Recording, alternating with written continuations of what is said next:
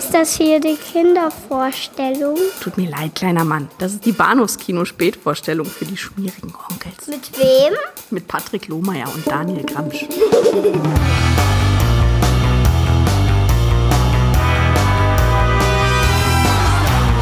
Willkommen in Oldfield.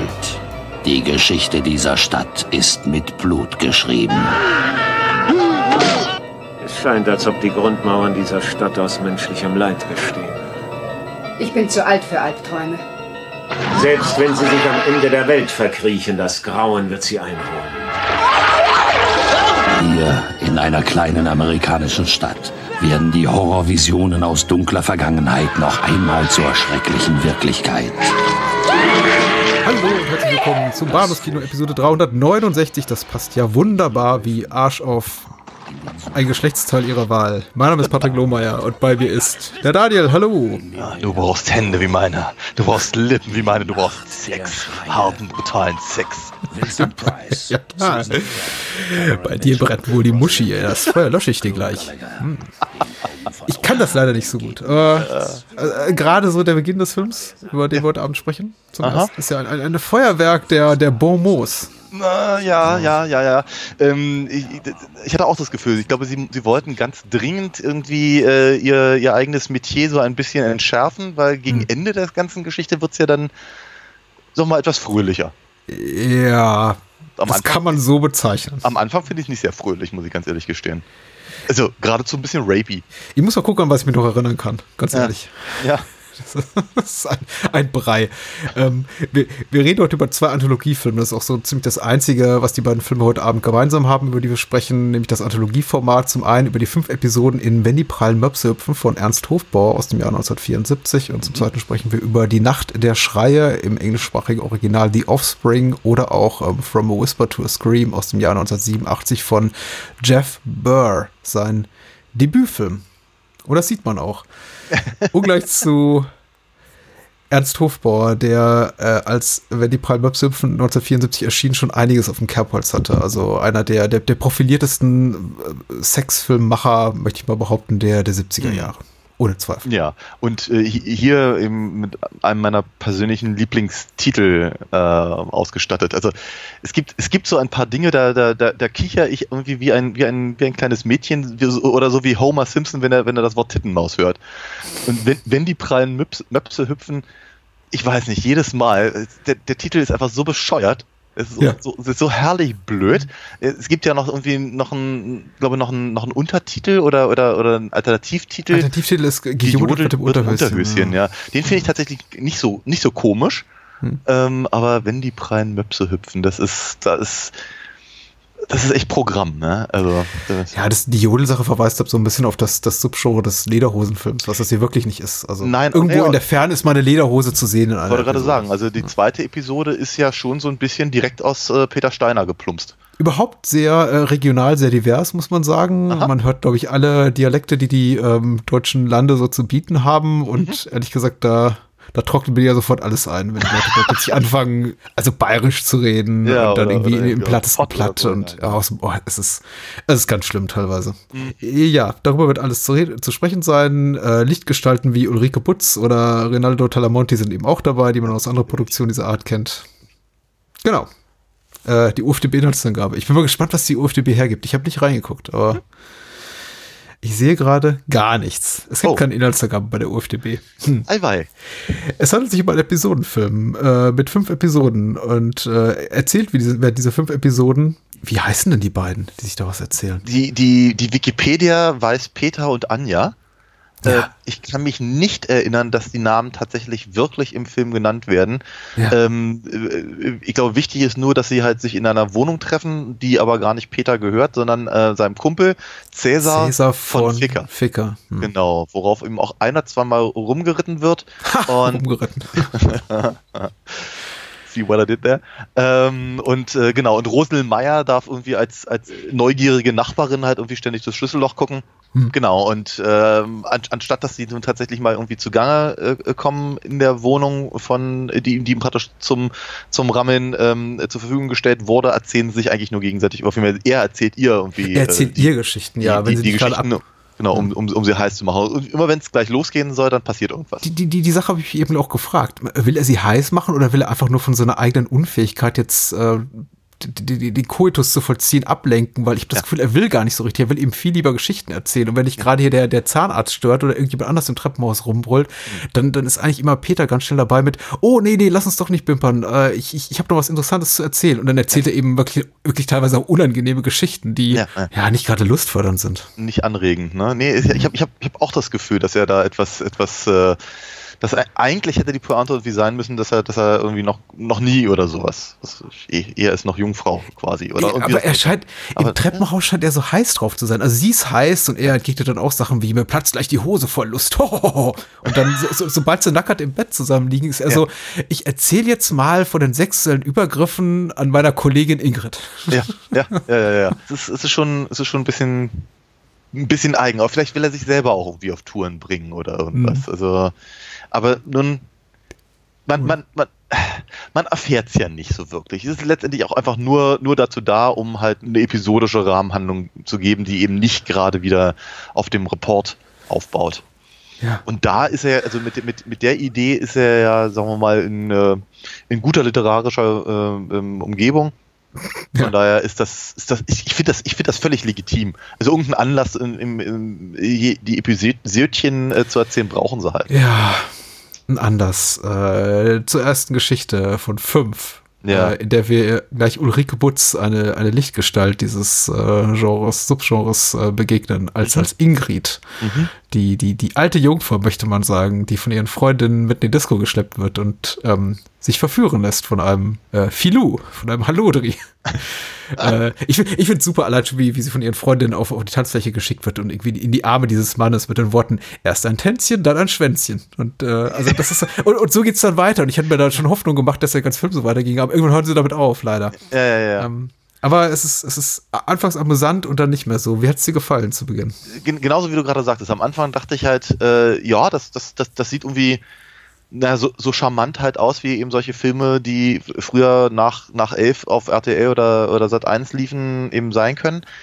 Ähm, eben mit, mit, mit den ganzen dusseligen 70er Jahre Sprüchen und, und, und, und was so dazugehört. Und all das, ich, ich fand, ich muss sagen, ich habe ich hab ja ein gewisses Fable eben für, für die Ausstattung von solchen Filmen, wie, wie, wie die Disco da aussieht, was für Klamotten da getragen werden, was für Musik da im Hintergrund läuft, überhaupt die. Ich finde sowieso den, der, der, der gesamte Soundtrack von äh, Karl A. Dills, wie ich hier gerade lese, ähm, finde ich, ich finde den nett. Ich finde das alles irgendwie, ist irgendwie, ja. Tatsächlich, ja. Ich fand das alles irgendwie ganz, ganz, no, ich fand's drollig. Ich fand's einfach wirklich, sagen wir mal, dem, dem, dem dusseligen Titel der ganzen Geschichte irgendwie angepasst. Äh, an, Mhm. Ja. Und äh, dann, dann kommt halt die, die Geschichte von, äh, von Ingrid, von der Peter halt der Meinung ist, dass sie Anja äh, irgendwie gefallen könnte, weil äh, Anja ihn an, an, an seine Kollegin aus der, aus der Datenverarbeitung, was die, schöne, schöne Formulierungen, die, die stellen seit drei Wochen auf Computer um, ne, also diese Formulierungen, die man früher viel gehört hat, sie, sie, äh, dass sie ihn irgendwie an seine Kollegin erinnern würde. Hm. Und dann ist da eine Dame, die halt so überhaupt nichts, aber gar nichts mit, mit, der, mit, der, mit der blonden äh, Anja zu tun hat und eben auch so in dem gesamten Umgang halt überhaupt nicht. Also ich meine, weißt du, die, se- seine, seine Bettgespielen schlüpft aus den Klamotten sch schneller als die Nachbarin eben durchs Schlüsselloch gucken kann oder der Papagei schreit oder was da passiert. Ähm, und äh, die, die Ingrid ist halt sehr unerfahren und all das. Ja. Also es, es passt halt hinten und vorne nicht. Und dann haben wir halt diesen, diesen, ich fand, fand übrigens das Wort Filou gerade sehr, sehr schön. Ich glaube ja, dass der von Tommy Pieper synchronisiert wurde, aber ich bin mir Der. Johnny, ja. Ja, ja, aber irgendwie, es, es klang für mich ein bisschen so, wie ein junger Tommy Pieper, aber äh, vielleicht irre ich mich auch. Genau, aber jedenfalls diese Geschichte geht ja sehr, sehr schnell sehr nach hinten los, habe ich so das Gefühl. Ne? Also erst, erst scheint das, scheint das halt so eine, ja, eine, eine, eine relativ reguläre One-Night-Stand-Geschichte zu sein, aber irgendwann, irgendwann nimmt er sich, was er will und ge- gegen ihren Willen, was mir dann halt schon mal sehr sauer aufschließt. Irgendwie so, so einfach nicht, nicht sehen mag. Ich, das ist auch, glaube ich, etwas, was mich immer grundsätzlich an diesen ganzen Reportfilmen stört, dieses, der, der, der Rapey-Stuff. Mhm. Das ist, das ist nicht, das ist nicht der, das, das, was ich da gerne sehen möchte. Mhm. Und dann, äh, dann, dann dreht sich halt irgendwie in so eine, in so eine, jetzt ist Ingrid frigide und äh, und, und, und, und sucht den Sex, der aber unerfüllt irgendwie bleibt, bis sie dann mit einer Freundin in, ins Bett steigt, aber selbst das ist nicht das Richtige. Und letzt, letztendlich äh, äh, trifft sie dann halt irgendwie den, den, den, den, den richtigen, der aber eben äh, ganz anders ist und im Einfühlsam und sonst was. Es scheint so eine Moral der Geschichte zu sein. Ja, na klar, na klar. Das ist ja auch, das ist ja auch irgendwie das Schöne und das gleichzeitig so verkehrt in diesem Film. Dieser, dieser Aspekt des, äh, des Spießigen, dieses, äh, alles ist so frivol und aufgeschlossen und Johnny bringt auf der, auf der Tanzfläche Ingrids Knöpfe zum Klingeln und er bumst ja regelrecht auf der Tanzfläche schon, also muss Ja, man ja. sagen. Die sind in der Disco, in einer, in einer äh, prall gefüllten Disco und er zieht hier das Oberteil aus und, und geht hier unter die Hose und, und zieht hier den Schlüpfer runter und äh, keiner scheint sich daran zu stören oder daran irgendwie äh, sich das bewusst zu sein. Ja, das war, ja genau, das, so waren die 70er eben. Das war vor unserer Zeit. Oder dem sie quasi schon auf der Tanzfläche gebumst haben. Ja, ge- geht's dann eben zu Hause zur Sache, was eben zur Konsequenz hat. Und das, so unangenehm das ist, die Konsequenzen dessen sind eben so hochgradig äh, amüsant in ihrer Überzogenheit, also in der Art, wie sie dargestellt werden. Also Ingrid wird dann eben als diese, diese hyperdepressive, alkoholkranke, sexsüchtige, aber dabei genau sexuell unerfüllt bleibende äh, Person gezeichnet in, in der Form, dass sie eben auf der Couch liegt und sagt, ah, ich bin so furchtbar drauf und schwenkt dabei eben eine Schnapsflasche und ähm, so wie man sich eben vorstellt aus äh, psych- küchenpsychologischer Sicht anno 1974.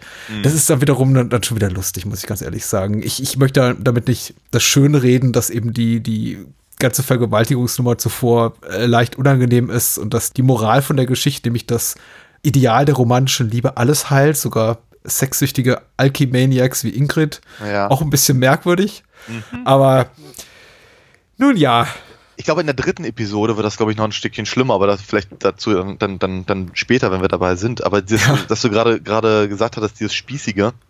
Also, wenn man anfangen würde, das halt wirklich komplett durchzuanalysieren, dann hätte man, hätte man halt, wäre wär man halt sehr, sehr schnell da, dabei, eben zu sagen, das, also, es ist, der, der, der Film, ah, der, der, der legt es so nahe, dass eben, dass, dass Johnny sich jetzt so falsch verhalten hat, Ja. aber aber die meisten Männer sind halt so. Ich meine, ihre, ihre, ihre Freundin Lilo äh, ähm, äh, bestätigt ja diese, diese Hypothese ja auch noch. Ähm, aber äh, äh, äh, ja, er, er, er, hat sich falsch verhalten, aber, aber Ingrid ist jetzt moralisch auf dem Abstellgleis. Ja. Ne? Weil, weil, weil, weil, weil sie sich nicht im Griff hat, weil sie halt überall rumpimpert und weil sie, äh, weil sie jetzt ein Alkoholproblem hat. Und da zeigt der Finger, äh, der, der Film eben mit dem Finger drauf. Und das finde ich halt doch schon sehr seltsam. Und die einzige Rettung ist eben, sagen wir mal, die, ne, wie du gerade ganz richtig gesagt hast, eben diese, diese, diese romantische äh, in Form von Liebe. Ernst. Ja, genau. Und ähm, da ist der Film so, ich weiß nicht, keine Ahnung. Verlogen? Ja, das sowieso. Also das, das, das setzt sich ja voraus. Aber, aber er, er, er, er, er, er weidet sich halt so an der eigenen Tragik, die er da aufbaut. Ja, ja. Komisch. Also, Ja, es ist komisch. Ich äh, fand doch erstaunlich, dass sich eigentlich, es hätte zu diesem Film gepasst, aber ich glaube, dafür bleibt einfach nicht die Zeit, weil man eben noch vier weitere Episodien zu erzählen hat. Ich finde es erstaunlich, dass der Film gar nicht äh, Ingrid dazu nötigt, sich für ihre, für das, was sie getan hat, zu rechtfertigen, weil Mhm. Ernst liegt ja neben ihr und fragt dann auch sowas wie, na, wie viele Männer hattest du denn schon? Und sie so, ach, hm, hm, ich weiß nicht. hm. Und ähm, ich hatte fast erwartet, dass es jetzt so weit kommt, dass sie sagt, dass sie in Tränen Mhm. zusammenbricht, sich in, Ja. in, und in, in fötaler Haltung dann, dann schreit, ich hatte sie alle.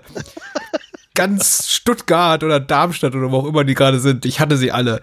Ja. Und, und Ernst dann sagt, ich komm, ich rette dich, Ingrid. Äh, Aber so weit geht der Film nicht. Also er ist Oder- ja quasi, er erteilt ihr die Absolution. ja, das- also da- das, das, das macht die Sache ja schon fast wieder sympathisch, weil wenn es ein, wenn's ein Schulmädchenreport wäre, dann Mhm. würde er sagen, dann, ich, nein, mit einer solch moralisch verwerflichen Person kann ich nicht zusammen sein. Ja. Lässt sie, lässt sie äh, sein und, und, sie, und sie stürzt sich irgendwie in die Weser oder was weiß ich. Womit wir dann irgendwo in, Ja. in Westfalen wären. Vielleicht sind wir auch da. Äh, Ich hab keine Ahnung. Ich finde es ja interessant, dass sie aus diesem ganzen, äh, das ist so der letzte Gedanke, den ich doch, doch dazu hatte, aus diesem ganzen lesbischen Angle eigentlich nichts machen, weil Ja. Lido, du hast ja schon Lilo erwähnt, ihre Freundin, die dann kurzzeitig aufschlägt, äh, zu Besuch ist in der Stadt und die essen zusammen und äh, die sich dann eben auch zusammen in die Kiste begeben und sich befummeln und äh, Lido sagt auch so einen Spruch wie, ja, Männer nimmt man sich eben, bis man es besser weiß. Was ich eigentlich ein ganz schönes Statement und aufgeschlossen, also du, Ja. fast schon progressiv für diese Art von Kino äh, halte, aber daraus wird dann eigentlich so gar nichts, ne? Sie Ja. hat eben diesen One-Night-Stand, diesen lesbischen und danach sagt sie, ja, jetzt, jetzt suche ich aber so einen alten, alten Ma Spießermann. Ja, weil es ja auch eigentlich nicht aufgeschlossen ist, sondern es ist ja dann wiederum hier eben die, die, die, die, die Lesbennummer eben wieder nur zum, zum Aufgeilen des männlichen Publikums gedacht. Ach. ja, ich weiß, da bist du jetzt sehr erstaunt. Ja. Na gut, aber wir haben ja noch andere Episoden. Ja, richtig. In der Zeit befinden wir uns tatsächlich so im, im Jodelterritorium in, ja. in den Bayerischen Alpen. Und mhm. äh, da treffen wir eben auf die äh, wie die Wikipedia hier will, die vollbusige Maria mit ihrem Liebhaber Toni. Toni und Maria wollen eben zusammen sein, aber ich glaube, es ist Tonis, Tonis Vater, der ja, selber so ein alter Stecher ist, aber nicht will, dass er, dass der Toni Maria heiratet, weil die Maria hat kein Geld. Genau, und, und, und, und äh, Aloysius ist halt irgendwie der Großbauer da und der will halt für seinen, für seinen, äh, seinen Sohn halt nur, nur die, die, die, die reichste Schwiegertochter quasi. Ja. Also für sich selber die Schwiegertochter, für seinen Sohn die. Nee, egal. So, genau. genau. Und, und, der Opa von der Maria will den Toni und die Maria zusammenbringen. Gegen richtig. den Wunsch von ne, Aloysius. Genau. genau. und da wird dann, da wird dann halt gefenstert und dann wird, dann, dann, dann werden irgendwelche, irgendwelche Türen auf und Wände eingerissen und, ja. und, und, und Bowlingkugeln oder vielmehr Kegelkugeln, natürlich, wenn es Kegel, natürlich der Kegelclub, äh, landen in irgendwelchen Hintern und ähm, genau, es ist alles, alles sehr, sehr sehr, sehr krachledern. Ja, also ich glaube, ich glaube persönlich die, die Geschichte, die mir am allerwenigsten gefallen hat, aber ich habe eben auch so, so äh, ich, äh, ich hab's halt okay. so, ich hab's halt so überhaupt nicht mit den, mit den, mit den jodelnden Le Lederhosen.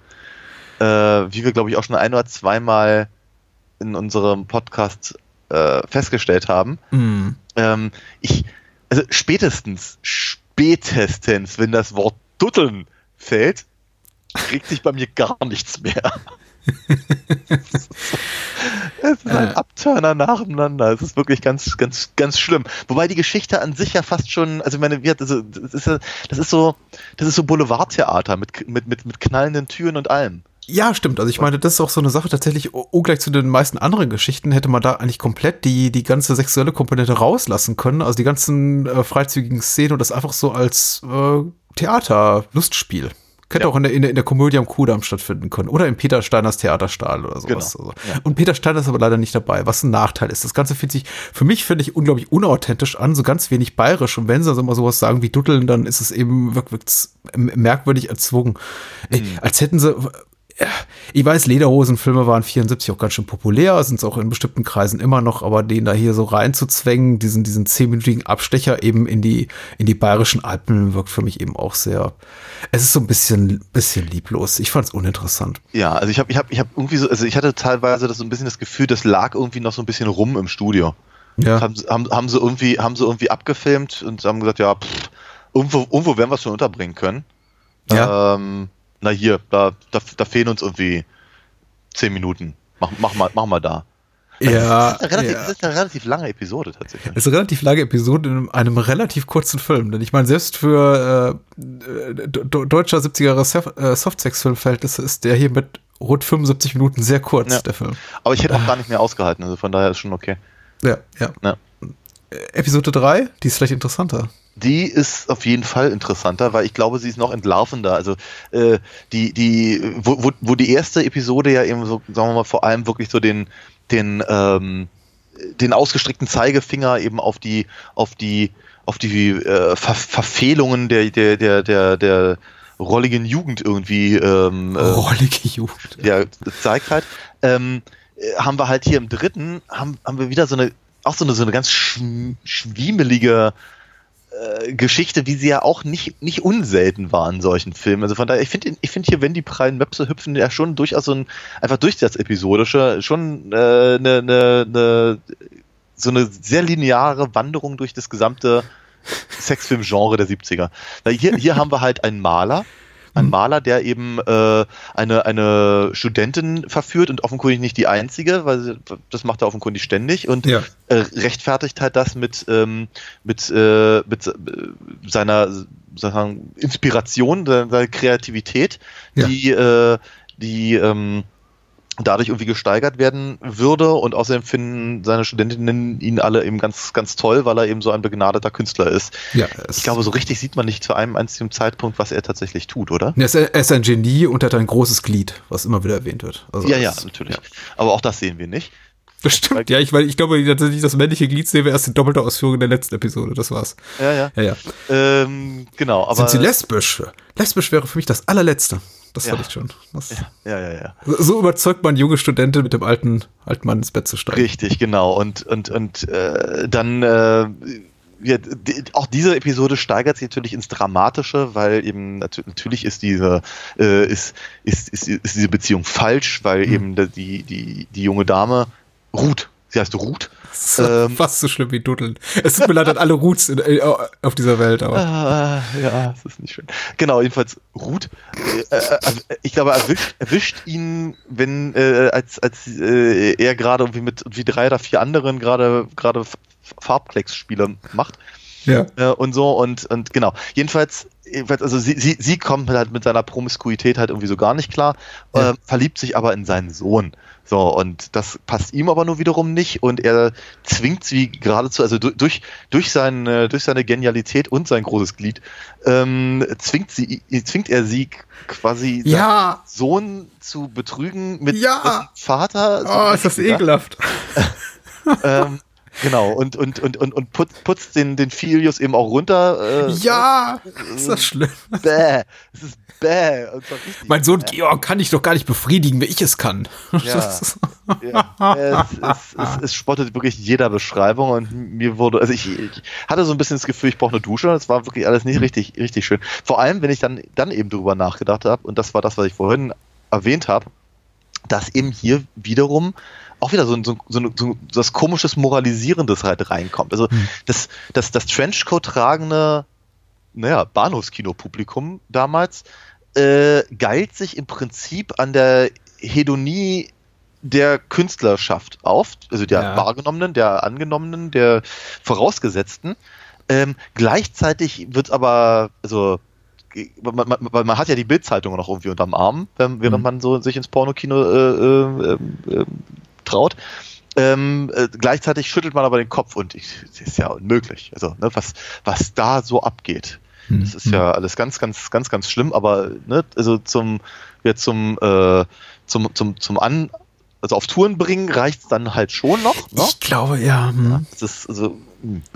Also so ich viel glaube Bäh in tatsächlich- einer Episode. Ich glaube tatsächlich, dass die dritte Episode ganz gut äh, Menschen oder bestimmte Art von Publikum auf Touren bringen kann, weil ja schon mit einer sehr großen Selbstverständlichkeit da Männer mittleren Alters oder sogar schon darüber hinaus ge gezeigt werden, wie sie eben blutjunge Studentinnen verführen und diese offenbar das auch noch toll finden. Schon so, die sich schon dagegen wehren, aber eigentlich doch ganz tief innen wissen, ja, dieser, dieser 60-jährige Professor, der Ja, ist der richtige für mich. Äh, Ich glaube, 60 soll er nicht sein, aber Ja, sieht eher so 50. wie, ja, wollte gerade sagen, so wie, was Mitte 40, Ende, äh, Ende 40 aus. Es ist ein durchschnittlich aussehender Mann. Es ist jetzt nicht so die Art von äh, Daddy-Type, glaube ich, aller aller George Clooney, die man heutzutage toll findet oder sich irgendwie so als sexy Dad vorstellt. Das ist schon so eher so der Dad-Dad-Typ. Ja, ja. Aber ich glaube, es ist, ich, ich, ich glaube ja schon, es ist diese, diese viel, viel gerühmte Altherrenfantasie. Ja. Und das macht die Sache ja auch ehrlicherweise nicht besser. Ne? Also es ist schon, nochmal, da ist schon viel, viel Iba in dieser Episode. ja. Ähm, auf sehr, sehr vielen unterschiedlichen Ebenen. Ähm, und ähm, ich, wie, wie, wie gesagt, ich kann, ich kann mich gar nicht so richtig entscheiden, was ich, was ich jetzt eigentlich als erstes widerlich finde. Aber die Episode gibt viel Möglichkeiten. Nee, Ja, gibt viele Möglichkeiten und ich finde es eben auch neben der ersten die interessanteste Episode, weil es eben die beiden Episoden ist, die erste und die dritte, die mit Ingrid und dem Professor und der Studentin, die eben äh, durchweg humorbefreit sind, die es wirklich ernst zu meinen scheinen und tatsächlich Ja. sowas äh, zu haben scheinen wie, wie eine Botschaft oder eine Moral von der Geschichte. Und äh, da sich eben auch so die Intention der, der Filmemacher am besten drin, drin widerspiegelt, glaube ich. Alles andere ist ja so ein bisschen leicht geckig angehaucht und das, das, das, das, die zweite Episode ist ein reines Schunkelstück und die vierte spielt mit irgendwelchen rassistischen Stereotypen und lustigen Klischees und, und, und Amore machen, äh, schalala und so weiter. Die fünfte, naja, dazu kommen wir gleich ist im Grunde auch ein, auch ein klassisches äh, Verwechslungskomödien-Lustspiel. Aber die dritte ist so richtig, ich glaube, das ist so die geradlinigste, die wirklich sagt, äh, die die Möglichkeit in den Raum stellt, ja, sowas könnte auch passieren, könnte auch ihrer Tochter vielleicht passieren, in einem Kunstkurs bei einem Professor, dass sie eben in, in einem Zimmer endet, in einem Studio, in dem sie den Professor nackend malt und er zu ihr sagt, mal mich bitte mit stehendem Glied. Und solche Ja. Sätze werden geäußert mit dem, mit dem Brustton der Überzeugung, mit einem Bierernst, dass es wirklich Mhm. ekelhaft ist, aber ich finde auch die Episode unglaublich reizvoll macht. So als, Ja. als, äh, als doch so entlarvendes Stück Kino, also was auch so mal die ganze Spießbürgerlichkeit dieser Zeit noch mal so, so anprangert und eh dieses, dieser geheime Wunsch vielleicht danach, äh, nach, nach den Männern, die wahrscheinlich auch alle Männer mittleren Alters sind, auch noch mal sowas abzukriegen. Hm. Ich Ja, ich- glaube, weil das ist ja, es wird ja auch niemals als sowas Falsches gezeigt, was, was die Studentin, ich habe ihren Namen vergessen. Ruth. Ähm, Ruth, achso, ja, Ruth natürlich. Äh, wa- wa- was Ruth da macht. Denn es wird ja immer so, also für mich vermittelt der Film immer mehr oder weniger deutlich, ja, Ruth will's ja eigentlich auch. Die weiß ja, dass der Georg es nicht kann. So richtig, so im Bett. Also wie Ja, ja, aber er hat sie lieb. Na, immerhin. er hat sie lieb. Was natürlich, klar, so ein bisschen die Antithese ist zum ersten, äh, zur ersten Episode. Ja, ja, also das, das, das, das auf jeden Fall. Ähm, es ist kurzzeitig. Am Ende findet sie natürlich wieder zur romantischen Liebe zurück, klar. richtig, ich wollte gerade sagen, weil die, die Pointe ist ja letztendlich die gleiche. Ja, also dass, dass, dass das irgendwie anziehend äh, ist oder von ihr so bewertet wird, das auf jeden Fall. Ich, äh, ich, ich empfinde auch tatsächlich das so, dass ihm, sag mal, auf sie als Ruth erstaunlich wenig, ähm, äh, sagen wir mal, der, der moralische Blick gerichtet wird. Also sie, sie, ne, sie ja, ist schon, ist schon irgendwie ungeil, ihrem, ihren, ihren Mann zu betrügen mit dessen eigenen Vater. Ähm, das, äh, da, da, da macht sich ja auch große Vorwürfe. Ähm, aber sagen wir, darauf, darauf wird halt nicht so rumgeritten. Ich glaube eben eher so diese, diese, diese Entfesseltheit des Künstlers steht hier im, im, im, im, im, im Vordergrund, äh, was eben, wie ich vorhin schon versuchte zu sagen, gleichzeitig äh, anheizend wirken soll und aber eben auch äh, diesen, diesen, diesen Kopfschüttelfaktor ähm, ähm, mit, mit, sich, mit sich bringen Mhm. muss. Ja. Ähm, wir dann, ansonsten hast du natürlich völlig recht, die Pointe ist, die ist dann am Ende die gleiche. Ich, ich bin mir nicht ganz sicher, ob mir, ob mir aber eben tatsächlich dieser, dieser Aussagenansatz so gefällt. Also mir, ich sehe ihn auch. Also ich glaube auch, dass Episode 1 und Episode 3 eben durchaus sowas ähnliches haben wie eine, wie eine Aussage, zu der man wie auch immer stehen kann. Aber ich habe das Gefühl, dass sie eben tatsächlich eher aus dem, aus dem Rahmen fallen, weil eben die, äh, die Rahmenhandlung selber die, die Schunkel-Episode und Ja, die, klar. die jetzt noch folgenden eben eher humorig sind. Und ich muss mal ganz ehrlich sagen, mir gefallen die humorigen besser. ja, da geht's mir genau andersrum. Ja, ja, ist ja auch völlig, ist ja auch völlig in Ordnung. Aber es Ich- ist, ich finde es halt schon komisch, ne? Die- hier die, diese, die, die, die, die Geschichte von den beiden, die halt irgendwie nicht zum Rammeln kommen in der Wohnung von Herrn Ficker, Ja. äh, dann ähm, aber eben in, äh, sagen wir mal, in Kontrast zu setzen zu eben der, der, äh, der unerfüllten Nymphomanen und dem Mhm. und der, der ausgenutzten Studentin.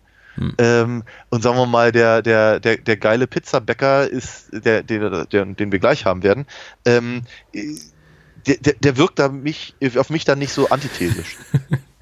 Ja, das stimmt, das stimmt. Also das ist, äh, es fügt sich eher so in die, in die Rahmenhandlung besser ein, die humorvollen, vollen Geschichten. Allerdings, ich finde äh, di- diskussionswürdiger und äh, le- leichter diskutabel die geradlinigen, bierernsten Episoden. Wenn sie natürlich auch die, wie du es mehrfach richtig sagst, ekligeren, das, das größere Gefühl des Ekels hinterlassen. Ja, ja, ja. Äh, wir, wir können auch über Ennio und, und Rina reden. Du, wenn du noch was zu Professor Staudinger, wie ich gerade lese, äh, Nee, nicht wirklich. also- nee. also das ist der, ist mir auch zu hart und brutal, wie der mich rannimmt. Das so, ah. Das, genau, für alle, die den Film nicht gesehen haben, das war äh, also mein, mein Zitat am Anfang war genau aus dieser Episode. Ja. Ja, harter, brutaler Sex. Ennio und Rina äh, in der vierten Episode. Ennio ist äh, Rinaldo Talamonti, den, oh, ich bin mir sicher, wir auch schon irgendwie hier drei oder viermal zu Gast hatten. Aber natürlich, also auf, er, war, er war auf jeden Fall äh, im, äh, im ersten ähm, äh, Jodel-Film ähm, war, war er mit dabei. Lass Jucken Kumpel, Lass- definitiv. Da war er auch dabei, genau. Ähm, ich, also wir haben ihn aber auch, glaube ich, bei den, wir hatten ja noch, glaube ich, über den neunten Jodel-Film gesprochen, wenn ich mich irre. Boah. Der, sechs, der sechste oder der neunte oder so. Mhm. Jedenfalls haben wir ihn erwähnt, weil er war eben, also äh, Rinaldo Talamonti war eben eine von den Figuren, die halt irgendwie in jedem Film äh, dieser Art irgendwie auftauchen musste, eben als, als, als Parodie auf, auf, auf Latin Lovers, Macho-Gehabe, was auch immer, äh, grundsätzlich dafür da, um äh, ähm, Gastarbeiter-Klischees, wie man es ja, glaube ich, damals nannte, äh, ähm, äh, zu bestätigen, aber immer aufs Maul zu fallen dabei.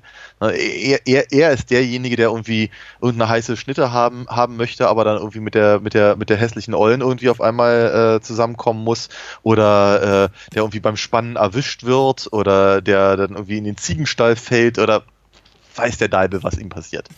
Und hier ist es ehrlicherweise nicht anders. Ich sehe gerade die Stoßbucke, der auch äh, mitgewirkt hat, äh, trägt der Zusatztitel, wenn nachts die Keuschheitsgürtel klappern. Auch sehr hübsch. Ja, tatsächlich.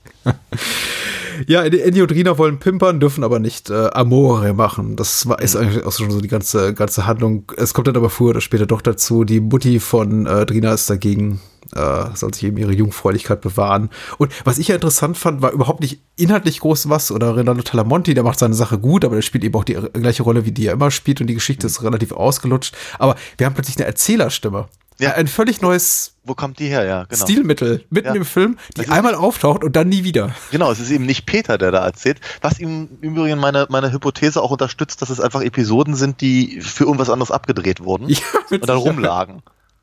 Ja, da kommt so, so eine altväterliche Stimme, schöne Erzählerstimme, Radiosprecherstimme, die dann sagt, da, hier ist Ennio, er arbeitet in einer Pizzeria und ist unglücklich. Und das Ja. war's dann eigentlich auch. Das war der ganze Einsatz der Erzählerstimme. Komisch, ne? Sie, sie, sie haben ja eben nicht, nicht mal Peter genommen, der, der das irgendwie erzählt. Also es ist ganz, ganz seltsam. Komi komische Nummer. Aber ernsthafterweise, ich finde ich find die, ich find die Geschichte halt halbwegs drollig. Mhm. Was aber, sagen wir mal, nicht unbedingt also, ist, du hast es völlig richtig gesagt. Rinaldo Talamonti macht das, was er immer macht und er macht das gut. Das ist, dafür wurde er bezahlt. Dafür, dafür, da, dafür wollte man ihn sehen. Alles, alles in Ordnung, aber ich finde halt äh, sein, sein, sein Gegenüber, auch wenn ich diesen rheinischen Akzent jetzt, sagen wir mal, also erstens sehr aufgesetzt und zum anderen auch sehr abtörend finde, ähm, ist es aber irgendwie, ist, ist ihr, ich, ich finde ihr Zusammenspiel tatsächlich ganz, ganz, ganz knuffig.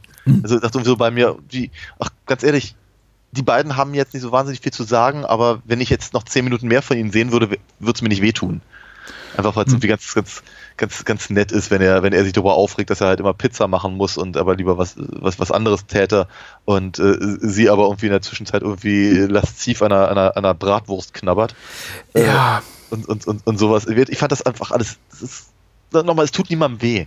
Es tut einfach wirklich niemandem weh. Ich, ich frage mich tatsächlich, ob am Set die Schauspielerinnen oder Darstellerinnen, das sind ja teilweise auch äh, Laiendarsteller zumindest zum Teil. Ich, ich kann jetzt Ja. von Rina hier nichts sagen, weil die wird hier nicht in den, ich, die, die wird hier in den Credits, die mir vorliegen, aufgeführt, aber äh, Ja. ob die eine professionelle Schauspielerin ist, ich habe sie jedenfalls noch nie irgendwo anders gesehen. Hm. Ob die da auch Fragen stellen, weil im Grunde ist ja die Geschichte, dass sie nicht, nicht darf, weil es ihre Mutti sagt, so sagt, äh. Ja. und damit auch d'accord geht. Andererseits sehen wir sie eben, wie, wie, wie du gerade auch schon richtig erwähnt hast, bei jeder Gelegenheit an irgendeinem Phallus-ähnlichen Gemüse oder Stück Fleisch nuckeln. Also an, Ja. an, an ein Würstchen. Wir sehen sie zum ersten Mal bei der, in, in, in, der, in, der, in der Küche der Mutti sitzen, wie sie an einer, an einer großen Möhre lutscht. Ja, Und richtig, ja. denke mir, ja, das geht doch nicht konform mit der Geschichte, die hier erzählt werden soll.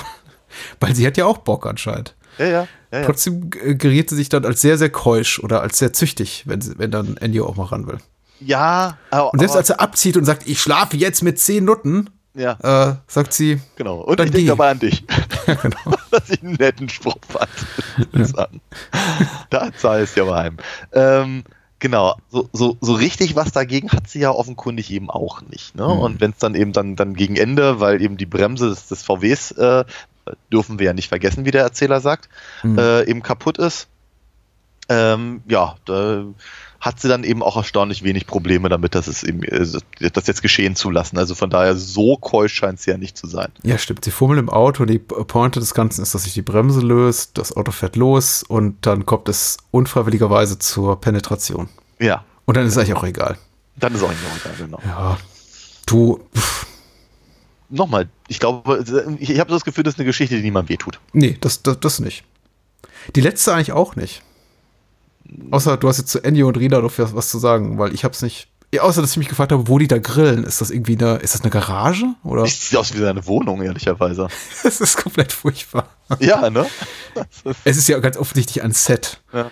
Aber ich frage mich, was die mit diesem Set wollten, was es darstellen soll. Eine, eine Wohnung, eine Garage, ein Geräteschuppen. Sie grillen Ja. auf jeden Fall mit offenem Feuer.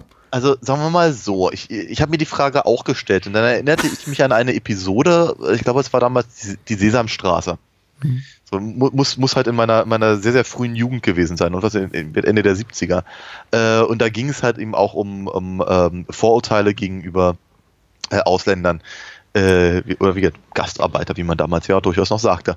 Ähm, und äh, jedenfalls, jedenfalls, das waren eben auch Italiener und die wohnten in nicht unbedingt der Garage, aber mehr so oder weniger so eine Art ja, Geräteschuppen auf dem Hof. Und irgendwann am Ende dieser Geschichte der, Sesamstraße laden sie halt irgendwie das gesamte Haus ein und sie feiern ein großes Fest mit Nudeln. So Ah. in etwa. So, das, ja, und, und, und alle, alle stellen fest, dass die alle ganz, ganz, ganz toll sind. Ähm, und von daher, ich weiß, ich weiß nicht so genau, wo, ob das irgendwie, ob das so ein Klassiker ist, dass es irgendwie, dass das eben äh, für, für arme Pizzabäcker in den 70ern dann eben nur die, die, die, die, die Suterer Hausmeisterwohnung frei war oder sowas. Oder eben, Ja. oder eben von mir aus eben so ein Geräteschuppen. Ähm, und vielleicht sollte es das darstellen. Vielleicht, vielleicht sollte das wirklich die Lebenssituation in irgendeiner Form widerspiegeln von äh, einem 74er Pizzabäcker Ennio im Rheinland. Äh, meinetwegen, meinetwegen. Also i- ihm scheint es ja wirtschaftlich gut zu gehen, das ist ja kein Problem. An, an- anscheinend zumindest wird sich thematisiert. Die Wohnung ist auch sehr geräumig. Sie sieht eben einfach bloß wahnsinnig ungemütlich aus. Und die Ja. Tatsache, dass da eben ein, ein, ein Grill steht und bei, bei offenem Feuer der Würstchen darauf gegrillt werden, macht es eben nicht, nicht angenehmer, weil ich denke dann an die ganzen äh, Rußflecken an der Decke und also ein Vermieter wird damit nicht glücklich mit den Nein, beiden. vermutlich. Aber gut. Ja. Äh, letzte Geschichte. Ja, die letzte Geschichte. Wir befinden uns in einer äh, Privatdetektei und es gibt ein lustiges Hin und Her. Involviert sind äh, zwei Privatdetektive, deren zwei Ehefrauen und, wie sich dann am Ende herausstellt, eine, eine Hure oder äh, Betreiberin eines Massagesalons. Genau, und gleichzeitig Auftraggeberin der beiden. Und jeder darf mal mit jedem oder jeder und es gibt ein lustiges Hin und Her.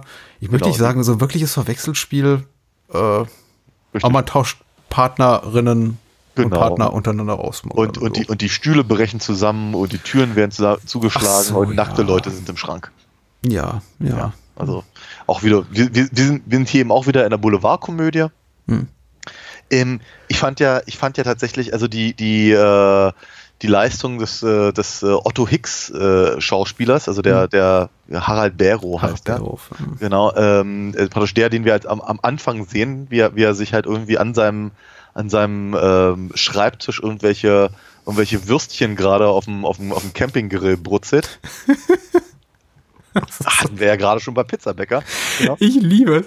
Aber Ja. es ist- so. Also, alle, alleine diese Szene und auch, auch das, das, das, den, den, das, den Rest, den er so bringt, also wie er da durch das, das Schlüsselloch guckt oder eben da irgendwie an, verschämt an der, am, an, am, am Aktenschrank steht und all diese ganzen Sachen und auch, ich vermute mal, dass er auch nachsynchronisiert wurde. Aber ich hatte die ganze Zeit das Gefühl, der spielt so, als wäre er in einem Loriot-Sketch. Ja, ja, ja. Das, das fa- fand ich tatsächlich recht sympathisch.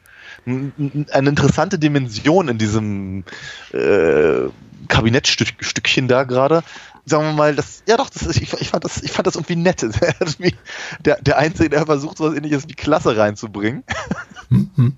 Und äh, ja, fand ich, fand ich irgendwie ganz. Das ist sowieso, ich meine, das gilt auch für den ganzen Film, man findet es nicht in jeder Episode, aber es gibt so ein paar Momente kleiner Idiokrasien, möchte ich mal sagen. Äh, Sachen, die nicht zwingend sind, Sets, Requisiten, Sachen, die Leute eben tun, ohne dass, dass sie darauf angesprochen werden, ohne dass es irgendwie namentlich benannt wird, die einfach keinerlei Sinn ergeben für die Handlung, im Kontext der Handlung, die aber eben einfach da sind.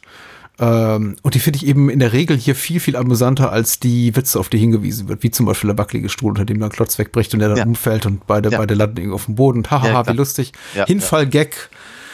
Äh, hahaha. Ähm, ich finde es eben viel, viel lustiger tatsächlich, wenn äh, da ein Mann mittleren Alter sitzt in einer mutmaßlich gut laufenden Detektei, zumindest ist das Büro schon eingerichtet und er ist auch gepflegt angezogen und er scheint ja irgendwie schon ein, ein das zu sein, was man ein, ein Mann von Welt, ne, sage ich jetzt mal in Gänsefüßchen, äh, ist und Mhm. trotzdem grill, kocht er sich da eben auf dem Campingkocher in seinem Büro Würstchen.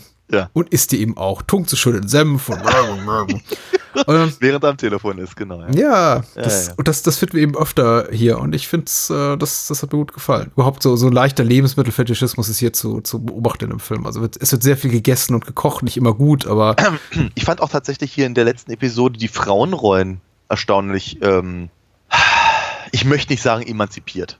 mh, aber auf jeden Fall sind es etwas stärkere Frauen, als wir sie im gesamten Rest des Films bisher äh, äh, kennengelernt haben. Ich meine, wenn man mal durchgeht, ich meine, Anja, die halt in der Rahmenhandlung spielt, nölt eigentlich nur rum, Peter möge sie doch endlich mal besteigen. Äh, wir haben halt wieder die, die, die, die, die, die depperte Nachbarin, also fragt sich das selber, ob sie es ist. Ja. Ähm, wir haben, wir haben halt die, äh, die, die, die, depressive Ingrid. Ja. Ähm, äh, wir, wir haben die, die, die, hier, die, die Maria aus, dem, aus der zweiten Episode, die halt hin und her gereicht wird, je nachdem, was eben gerade ihr, ihr, ihr, ihr, Liebhaber, ihr, ihr Vater oder äh, vielmehr ihr Opa oder äh, ihr zukünftiger Schwiegervater will. Ja, ihre Persönlichkeit sind eigentlich ihre Duddeln. Das Ja, genau, total. Dankeschön. Das kann ich mir den ganzen Abend nicht. Ähm, genau, aber hier, äh, Ruth, Ruth hat eigentlich relativ wenig zu sagen, weil sich Staudinger nimmt, was er will. Ja, und, und, und äh, Drehner darf eben auch nur irgendwie ein bisschen, naja, an der, an der Möhre sozusagen. Hier jedenfalls, ne, also praktisch, also Oscars Frau, äh, die eben, die eben mit, mit, mit Otto hinter dessen Rücken äh, äh, verkehrt Ja. und dann eben äh, Margit, also Ottos Frau, die dann eben mit, äh, mit, mit, mit Oscar äh, zu, zugange ist, wie dann ähm, sich gegen Ende der Episode äh, offenbart. Und eben Frau Bumsbach, natürlich, was auch sonst, äh, die Massagesalonbesitzerin, die sind eben, die haben, die haben halt alle eine eigene Agenda in irgendeiner Form. Und sie nehmen, sie, sie, sie nutzen halt im Prinzip die beiden trottligen Detektive mehr oder weniger aus, um zu kriegen, was sie wollen. Ähm, äh, auch wenn sie sicherlich nicht erwischt werden wollen. Und eben ähm, das letzte Wort hat eben tatsächlich die, die, die Dame ähm, von der Horizontalen, die eben beide äh, Detektive ausge, ausgenutzt hat und eben, äh, jetzt eben auch, der eben auch noch Geld geschuldet wird. Ja, Das ist, das ist eben aber trotz, es ist, sagen wir mal, es ist ja eben auch eine klassische, eine klassische Perspektive, die diese Filme einnehmen, wenn eben Frauen nicht zur Erregung des männlichen Publikums irgendwie, keine Ahnung, also fast schon geschändet werden, also zumindest, zumi- zumindest sehr, sehr mies behandelt, hm. ähm, dann, dann sind es meistens halt irgendwie, irgendwie Biester, die, die, äh, die sich nehmen, was sie, was sie, was sie wollen. Und ähm, oftmals dann, äh, jetzt gerade bei den Jodelfilmen haben wir das dann, die dann eben äh, nackig irgendwie die, die äh, begattungsunwilligen Bauern übers, übers Feld irgendwie jagen. Ähm, also von daher, hier haben wir eben eine, eine Variante dessen. Und trotzdem ist es aber interessant, dass das halt in diesem Film nochmal auftaucht, äh, weil der Film ansonsten diese, diese Spielart nicht rausgeholt hat. Okay, ja, das, das kann man so sehen. Das ist auch sicher der, der, der, der Episode im Positiven zuzuschreiben. Ansonsten fand ich sie eben tatsächlich relativ eintönig, weil es relativ klar ist, worauf sie hinausläuft. Wobei, mit der letzten Wendung, dass sie eben eine, aus dem horizontalen Gewerbe ist, die eine Dame und dann eben quasi doch mal hier äh, Kassen, wie nennt man das, Kassensturz macht am Ende und sagt, ich habe euch Ja. in, in, in Naturalien so und so weit ausgezahlt, schuldet ihr mir so und so viel Geld. Äh, einerseits ein schöner Gag zum Ende, auch durchaus äh, das nicht ist- progressiv oder emanzipiert, aber zumindest mal eine äh, ne Frau in der äh, stärkeren Position am Ende einer Geschichte. Andererseits auch ein bisschen forciert, weil sie eben auch quasi diesen, diesen Gag erklären muss, der, Ja, der sich nicht organisch irgendwie entwickelt, sondern eben einfach aus dem Hut gezaubert wird. Natürlich, ja klar. Es ist so ein, also, ja genau, also wenn so ein, so ein Wow, wow, wow da gekommen wäre, dann würde es mich auch Sehr nicht wundern. Ja. Das ist, das ist, das ist, ja, wieso hört man das eigentlich so selten in Filmen? Das sollte man häufiger machen. Ich weiß es nicht, aber ähm, ja, es hat, sagen wir mal, es ist so ein, ah, so ein Klimbim-Ding irgendwie. Ja, Ja, und das war halt damals sehr populär. ja. klar. Ingrid Stieger hat jetzt in die Kamera geguckt und die Kamera hat rangezoomt und sie hatte so einen Flunsch gezogen. Ja. Äh, gut, dann, dann, dann kommt der Film ja zum Glück, oder schade, leider, zu einem Ende. Und äh, es kommt endlich zum, zum Koitus zwischen äh, Anja und Peter, genau. Genau. Vor, vorher darf noch äh, Josef Moosholzer auftauchen, Ja, der, der ja eben auch gerne mal bei, bei, bei, bei, bei, bei den Krachledernen äh, mit, mitspielte. Als, als Zahnarzt Dr. Stoß, Mhm. natürlich, wiederum.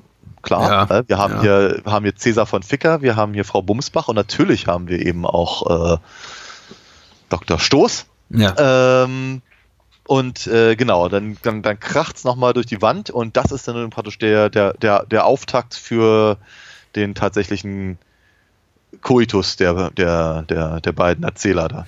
Ja, das war so das Erwartbare. tatsächlich, also wo, wo du gerade nochmal die Nachnamen Ja, erwähnst, ja, ja, auch merkwürdig und was dafür spricht für deine These, dass sie tatsächlich einfach nur so, so Story-Ideen rumliegen hat und sagten, wie können wir das irgendwie mal zusammenfügen und wir wollen ja nicht irgendwie den 38. äh, Reportfilm drehen, was machen wir, machen, was machen wir da mal? Ach, machen wir mal einen Anthologiefilm.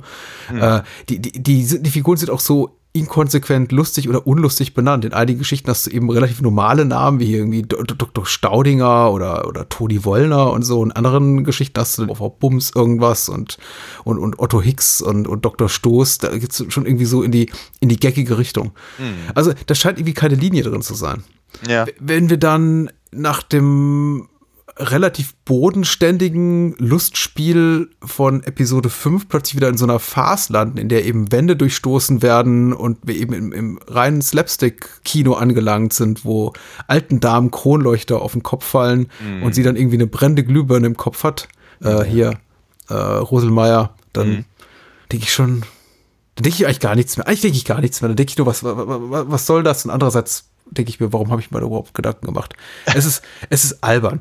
Ähm, was habe Ja. ich erwartet? Gar nichts. Ich weiß es nicht. Vielleicht, dass ein äh, Film, der glaube ich schon so ein bisschen auch, auch erotisieren soll, auf so einer platten, kalaurigen Nummer endet, finde ich überraschend. Ja und nein. Also sag mal, ich, ich, ich, ich verstehe den Ansatz total.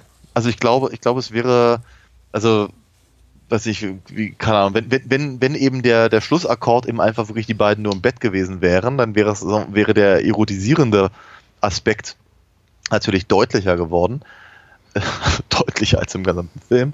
Ähm, aber ich meine, ich glaube auch ein Film, der, der, der das ist 74 äh, den schönen Titel Wenn die prallen Möpse hüpfen hi, äh, trug.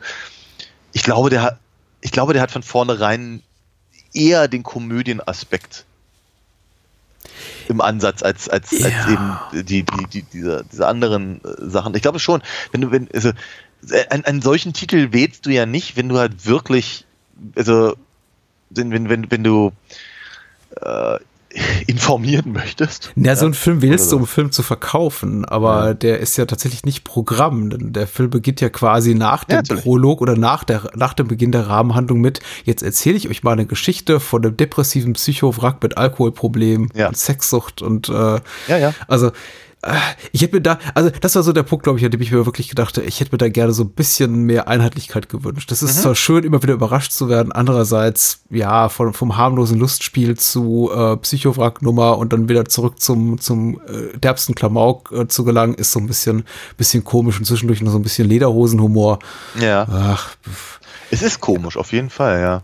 aber hey, ich, wir reden hier von dem Ernst Hofbauer-Film mit eben diesem Titel, den du auch gerade mal so schon zitiert hast. Also das ist, vielleicht ist es auch als einfach zu viel, zu viel gedacht. Nee, ich, ich, ich, ich, ich habe das Gefühl, dass es eben, also abgesehen von diesen, von dieser da lag noch was rum, Hypothese. Äh, Ja, das ist ein Resterampe-Film. Ich, ich kann mir sogar vorstellen, dass es wahr, wahrhaftig ein Resterampe-Film ist. Ich meine, wenn man guckt, wer am, am Drehbuch beteiligt war, Mhm. also äh, Lichtgestalten, Koryphäen wie Franz Marischka und Gunter Otto und so, Ja. die, die, die werden wahrscheinlich, die, die ja auch alle äh, diese Art von Filme, Filme gedreht haben, die werden wahrscheinlich einfach gesagt haben, hier, hier sind doch drei Drehbuchseiten, mach mal was draus. Ja. Oder ich habe schon eine Szene gedreht, ich schenke sie dir ernst. Ja, möglich. Ähm, aber andererseits kann es eben auch durchaus sein, dass es halt einfach die äh, eierlegende Wollmilchsau äh, sein sollte. Ja. Also wir, wir, wir machen jetzt einfach was für, für alle. Ir- irgend- irgendwas wird schon passen. Und ja. so, aber vermutlich hat sich nicht mal immer darüber Gedanken gemacht. Würdest du eine Empfehlung aussprechen für, wenn die prallen Möpse hüpfen? Bedingt, bedingt. Ich glaube, ich glaube, also sagen wir mal, ich würde, glaube mehr Empfehlungen aussprechen als für viele der Sexfilme, die wir aus den 70ern, die wir bisher besprochen haben. Hm? Also, also sagen wir mal, gerade zum Beispiel die Schulmädchen-Report-Sachen. Ich glaube, wir haben nur über einen gesprochen. ja, Ähm, oder äh, äh, die, die, hier, die, die, die, die juckenden Kumpel Hm. äh, oder eben die, die jodelnden Lederhosen. Hm. Da, äh, da, da muss man schon ein echter Connoisseur sein, glaube ich, oder eben hart im Nehmen. Äh, also gerade wenn man anfängt, über bestimmte Dinge nachzudenken. Der, der hier, der hat eben, weil er, weil er eben so, so, so unausgegoren ist, hat er eben einige schöne Sachen und einige schlechte Sachen und einige Dinge, die äh, sehr unentschieden sind und äh, da jeder drauf kommen kann, aber es sind eben auch so viele Dinge dabei, die eben niemandem wehtun. Äh, von daher, wenn man, wenn man sich mal wirklich sowas angucken möchte, aber nicht weiß, wo man anfängt, ist das vielleicht gar nicht mal so schlecht. Also ich glaube, ich glaube, wenn man denkt irgendwie, hey, Mensch, Sexklamotte aus den 70ern und dann gucke ich mir eben Schulmädchenreport Teil 3 an, äh, was, was Eltern nicht für möglich halten oder wie die immer heißen mögen. Ja. Ähm, äh, ich, ich glaube, da, da kann man schon ganz schön vor den Kopf gestoßen werden. Mit, keine Ahnung, irgendwelchen, irgendwelchen, irgendwelchen Vätern, die ihre Töchter an Tankstellen verscherbeln oder was weiß ich. Ja. Und ähm, äh, oder oder äh, weiß ich keine Ahnung wie Nötigung von von von von Untergebenen äh, auf, der- auf der Arbeitsstelle äh, diese ganzen Geschichten und da ich glaube da ist der hier noch verhältnismäßig harmlos Ja, natürlich. Und die, die Menschen, die wir auch sehen, sind auch alle ei- eindeutig erwachsen. Das ist dann eben Ja. nochmal ein him himmelweiter Unterschied zwischen zu, zu Lass Jucken Kumpel, in der es dann heißt, äh, oh, du 14-jähriges Mädchen in der Badewanne, wie du dich mehr anbietest. ja ja ja ja Genau. ja, ja. Was wir auch noch im Angebot haben und was wir tatsächlich wahrnehmen sollten, dieses wunderbare Angebot ist, äh, auf Alina Fox zu gehen und dir den, äh, und dir, ich sag schon dir, ich spreche unsere Hörerinnen direkt an, unsere Ah. Hörer, äh, kaufe dir den Alina Fox Sammelband und Daniels neues Comicheft. Ich, ich finde die ganz famos, sollte man haben. Mach mal Werbung. ja vielen Dank vielen Dank aber du machst das gerade so schön ähm, genau die, äh, kann, kann man machen ist auch bestimmt nichts mit Duddeln drin ähm, genau Vielleicht solltest du. Nee, ich mag nicht. Also da, da, da weigere ich mich auch ehrlicherweise. Okay. Äh, aber ja, auf, auf, auf alinafox.de kann man sich ein paar Sachen durchlesen, ein paar, paar Vorabseiten sich angucken und man kann natürlich den Shop besuchen. Und ich würde mich halt sehr freuen, wenn da Unterstützung äh, ich erfahren könnte. Ähm, und ich schicke die Sachen wahnsinnig gerne mit einer Unterschrift und einer Zeichnung zu. Bald ist Weihnachten, denkt an die alinafox.de und geht mal auf Daniels Seite und äh, verschickt einen Comic. Ich glaube, das ähm, könnte Freude bereiten. Ansonsten bin ich natürlich sehr, sehr dankbar, auch in Daniels Namen, glaube ich, äh, sagen zu dürfen, wenn wir unterstützt werden über Steady und Patreon, da kann Oh man ja. unseren Podcast fördern. Äh, die Patenschaften helfen uns sehr, sehr weiter. Tatsächlich, weil ich bin mir sicher, es war für uns alle ein schwieriges Jahr, auch für viele Menschen da draußen. Deswegen bin ich umso dankbarer dafür, dass uns eben Menschen unterstützen äh, bei dem, was wir so machen. Anders äh, ginge es nicht so oder nicht so einfach. Also Mhm. Dankeschön dafür. Die Nacht der Schreie 1987, äh, so heißt der Film von Jeff Burr. Schon wieder mit Vincent Price, den wir Ja. erst kürzlich hatten. Mhm. Ja, also äh, zwar, zwar bei Patreon drüben, Ja, ne? das sollte man sowieso sein. Ja, ja. Äh, aber genau, also ähm, ich, ich fand ich fand's auch irgendwie äh, knuffig, weil ich gerade neulich äh, meinte, auch ich würde so wahnsinnig gerne mal wieder über Vincent Price Sachen reden und jetzt haben wir in so kurzer Zeit gleich zwei Filme. Mhm. Und ähm, ich glaube, ich glaube, der, über den wir neulich gesprochen haben, ist, sagen wir, klassischer im, Ja. im, im Vincent Price Övre. Äh, aber hier ist er eben auch mit dabei, äh, sehr alt, glaube ich, ich glaube, es war seine letzte Horrorrolle. Mhm. Ähm, und eine der letzten, bevor er dann äh, kurz nach Edward Scissorhands dann auch verstarb. Ja, ja. also grob geschätzt zumindest. Also wie, wie ich immer wieder erwähne und was ich immer ganz, ganz toll finde, er hat ja noch die, die Narration eingesprochen für das Phantom Manor in, in, in, Disneyland und das ist, also mittlerweile kann man es auch wieder hören und es ist einfach wundervoll, seine Stimme 30 Jahre später nochmal noch mal dazu hören und ja. Und das, das, auch das darf er hier im Übrigen zum Besten geben. Ich finde, er hat einfach eine wahnsinnige, wahnsinnig tolle Stimme und die, äh, die äh, ist eben auch im, im, im Alter nicht schlechter geworden, ganz im Gegenteil. Ich finde, er ist mit einer der besten Sachen in diesem Film. Okay, okay. Äh, ich habe ja Jeff Burr schon ein bisschen angeteasert oder angepriesen in der letzten Episode äh, in, in, in der kurzen Vorschau. Ich, ich mag sein Werk. Er ist, äh, er macht gute Sequels, die oft besser sind, als es die dazugehörigen Reihen ver verdient hätten. Insbesondere seine Puppet Master Filme 4 und 5 finde ich ja äh, ganz fantastisch, aber er hat auch eben äh, Pumpkinhead 2 gemacht. Er hat äh, Stepfather 2 gemacht, der nicht so toll ist, aber eben auch das, wie ich finde, gar nicht so ungelungene Sequel ähm, äh, hier, Texas Chainsaw Massacre 3, Leatherface, das oft verrissen wird, aber zumindest in der ungekürzten Fassung, die es auch mittlerweile auf DVD und Blu-ray gibt, sehr, sehr gut genießbar ist. Also Jeff Burr ist ein guter äh, und jemand, der eigentlich konstant arbeitet im, im, im Genrefilm seit vielen, vielen Jahren und äh, von dem man jetzt immer weniger hört, aber er ist eben da. Er macht bloß eben sehr viel für Full Moon Productions und äh, kle kleine Studios. Deswegen äh, ist sein Name, glaube ich, viel nicht so geläufig. Die Nacht der Schrei hat er gemacht mit äh, gerade mal 23 Jahren, gemeinsam mit. Corte Joyner, der auch mittlerweile als Drehbuchautor, Comicbuchautor und so relativ erfolgreich ist. Ähm, beide gerade frisch von der Filmschule und haben es irgendwie geschafft, Vincent Price sich anzulachen mit einer Flasche Wein, glaube ich, mit Ja, dem sie so vor der Haustür ja. standen. Äh, und es gibt ein wunderschönes Making-of zu dem Film auf der Short Factory Blu-ray, zumindest äh, in der eben ähm, Jeff Burr diese Geschichte erzählt, wie er sich diebisch darüber gefreut, dass er quasi so ein bisschen äh, äh, Vincent Price in diesen Film reinge, reingelotst haben, ohne wirklich sein, sein aktives Zutun. Ähm, er, Price zumindest hat dann im Nachgang behauptet, er hätte gar nicht gewusst, was er genau da macht und wäre darüber entsetzt gewesen, dass es ein Horrorfilm sei, dieser, dieser Art, aber naja, ne, dann war er tot und dann konnte er sich ja nicht mehr wehren. Die Nacht der Schrei hat Vincent Price überlebt, zumindest so insoweit, dass wir ihn heute gucken. Und bei der UFDB steht äh, ein abgeschriebener Klappentext, den hat Okay. geschrieben, abgeschrieben Filmschlumpf, den oder die wir, glaube ich, noch nie hatten. Aber ist ja nur ein Ja. Klappentext. Aber, Film, Fil- aber Filmschlumpf ist sympathischer Name. Verglichen mit Catherine White ist selbst Jack the Ripper ein Waisenknabe. Bis zu ihrer Hinrichtung hat sie es auf die stolze Zahl von 20 Morden gebracht. In der Hoffnung auf eine gute Story reist Beth Chandler, das ist Susan Terrell, in Catherines Heimatstadt Oldfield, ein, ein Ort, der es aufgrund seiner berüchtigten blutrünstigen Verbrechen zu recht zweifelhafter Berühmtheit gebracht hat. Von Catherines Onkel Julian, das ist Vincent Price, erfährt Beth, dass die Stadt bis ins Mark von der Macht des Bösen durchdrungen ist.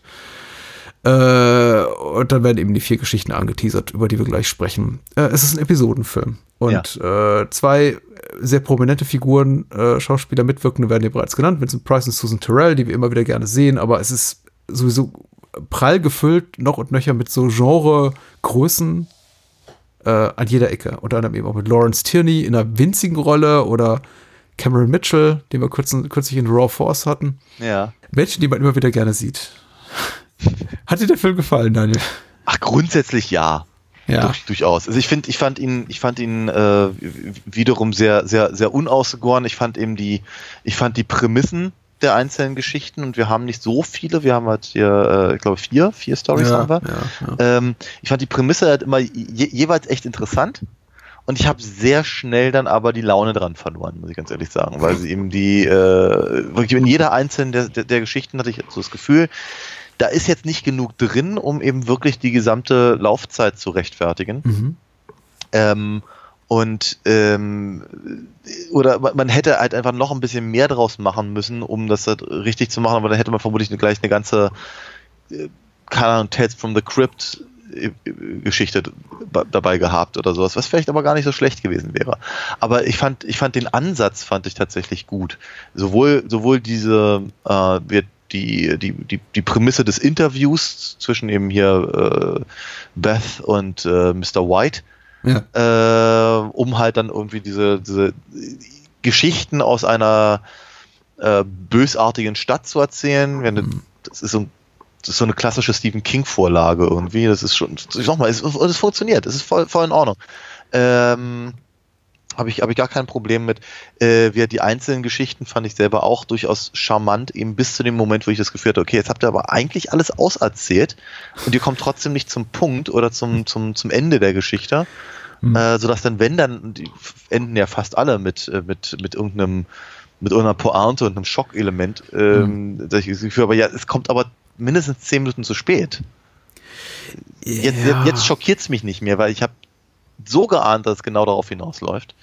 Ist nicht mehr, nicht mehr wirklich geil. Also ich habe ich hab einfach so wirklich in jeder einzelnen dieser, dieser, dieser vier Geschichten habe ich die, die, habe ich die Lust relativ bald verloren und mich dann auf die nächste Geschichte gefreut. Dann dachte ich wieder, hey, geile, geile Prämisse. Und dann wieder, Ich, ich mag den Film sehr gern. Ich finde ihn hoch, hoch sympathisch. Er ist, er ist krude. Er ist auch technisch nicht sehr äh, versiert. Es gibt durchaus einfach auch, muss man sagen, gerade herausgesprochen schlechte Effekte oder mittelmäßige Make-up-Effekte, auch teilweise Einstellungen, von denen man sich fragt, was haben sie sich dabei gedacht. Auch, auch narrativ sehr, sehr holprig. Ein, Ja. zwei der Episodchen, möchte ich behaupten, haben tatsächlich relativ gewitzte Enden oder sowas, was ich zumindest mir auch in der hier von, von Zemeckis und, und, und co-produzierten Tales from the Crypt HBO-Serie so vorstellen könnte. Andere Geschichten wiederum enden einfach mit einer Pointe, die aus dem Nichts zu kommen scheint, wie zum Beispiel gleich die allererste. Ähm, ich möchte ja nicht alles vorwegnehmen. Ich frage mich, wie weit wir über den Film reden können, ohne jetzt alles zu spoilern, aber äh, die, die Geschichten sind relativ vorhersehbar in dem, Ja. was sie tun. Also ich glaube, keine Geschichte hat, eine Schlusswendung, von der man sagt, meine Güte, damit habe ich ja nie gerechnet. Mhm. Und äh, in, in Fällen wie der ersten, die nam- namens Stanley, so heißt die Geschichte, aber eben auch der Protagonist, ist das Zombie-Baby, was dann am Ende auftaucht, so überhaupt nicht erwartbar. Das ist dann eben einfach da. Da hast du natürlich völlig recht, da habe ich die, die Pointe auch nicht kommen sehen, aber sagen wir mal, zumindest das, das, das, das, das vorneweg. Also ich meine, do- doch, doch, ich habe es ein bisschen in gewisser Weise kommen sehen, weil das, dass sie das halt neun Monate später spielen lassen, dachte mir, hä? Sag, Mal gucken, was da jetzt kommt. Ähm, und so, aber äh, äh, zumindest was kurz davor passiert ist, ähm, da, da dachte ich so, ja, das, das, das war doch, das war sehr offensichtlich. Ja, Stanley. Äh, so, so, so der Titel der ersten Episode, nachdem wir eben äh, Susan Terrell und Vincent Price in ihrem äh, Bibliothekarsbüro hinter uns gelassen haben. Da sehen wir einen, einen Herrn namens Stanley Burnside, der zusammenlebt mit seiner Schwester. Seine Schwester heißt Ei- Eileen und er badet sie. Das ist beeindruckt, dass sie eine Schauspielerin gefunden haben, die das mit sich machen lässt, ehrlich gesagt, weil viel mehr als eigentlich schlimm auszusehen und schlimm zu sein und nackig in der Badewanne zu sitzen, sich erdrosseln zu lassen, macht die gute Dame auch nicht. Also äh, Ja. Respekt an alle Beteiligten dafür, dass sie jemanden gefunden haben, insbesondere an die, an die gute Dame Miriam Bird Nethery heißt sie, äh, sie so für sowas zur Verfügung zu stellen. Ich hätte es nicht gemacht. Eine der undankbarsten Rollen der letzten Zeit, finde ich, die wir so gesehen Also haben. ich finde halt, ich finde halt Clue Gallagher, Gallagher, Gallagher, ich weiß nicht mehr Ja. genau, wie man ihn ausspricht. Aber ich finde, er macht seine Sache tatsächlich ganz gut, weil es ja auch ein, Ja. auch, auch ein, auch ein, äh, ich sagen, ein, ein Schauspieler, der halt, äh, also vor, vor, vor dem, vor der, äh, hier nach der Schreie, hat er ja aber auch schon eine Karriere, die 30, 40 Jahre ähm, Ja. umfasste. Und äh, hat ja auch mit, wie ganz, also wirklich ganz, ganz viel, ganz viel gedreht und äh, ich lese gerade, dass er, dass er zu, zuletzt eben auch in, in Tarantinos Once Upon a Time in Hollywood war. Mhm. Äh, und so, ähm, äh, dass er halt äh, eine, eine, eine solche Rolle in einem solchen Film übernahm, ist schon, äh, schon eine Erwähnung wert, finde ich. Und er macht seine Rolle aber auch das, äh, macht das aber auch gut. Ich finde ich finde halt die dein Gegenüber, also Grace, die Ja. Frau, die, äh, die ihr halt liebt und letztendlich erdrosselt, ähm, Megan McFarland heißt die Dame. Die, die, die wirkt dahingehend ehr- ehrlicherweise eher wie ja, wie halt irgendwie in so einer, in so, ein, in so einer dr- dritt, drittklassigen Ho- Horror-Fernseh-Anthologie. Und ich finde, das ist fast, fast schon programmatisch für den, für den, für den gesamten Film. Du hast halt, da, da, da, tolle Leute drin, wie eben zum Beispiel Clue Gallagher oder, oder Vincent Price. Und eben auch Susan Tyrell, sagen wir mal, war auch schon mal besser als hier, aber ist ja grundsätzlich gut. Wir haben Cameron Mitchell, wir haben Rosalind Cash, ja, äh, Hm. Ter Terrence Knox, einigen vielleicht auch noch bekannt aus hier Dienst in Vietnam, aber ähm, äh, Angelo Rossitto kommt äh, drin vor, auch schon bei Freaks äh, vor der Kamera und so. Also sind, da, da sind gute Leute drin. Gute Leute.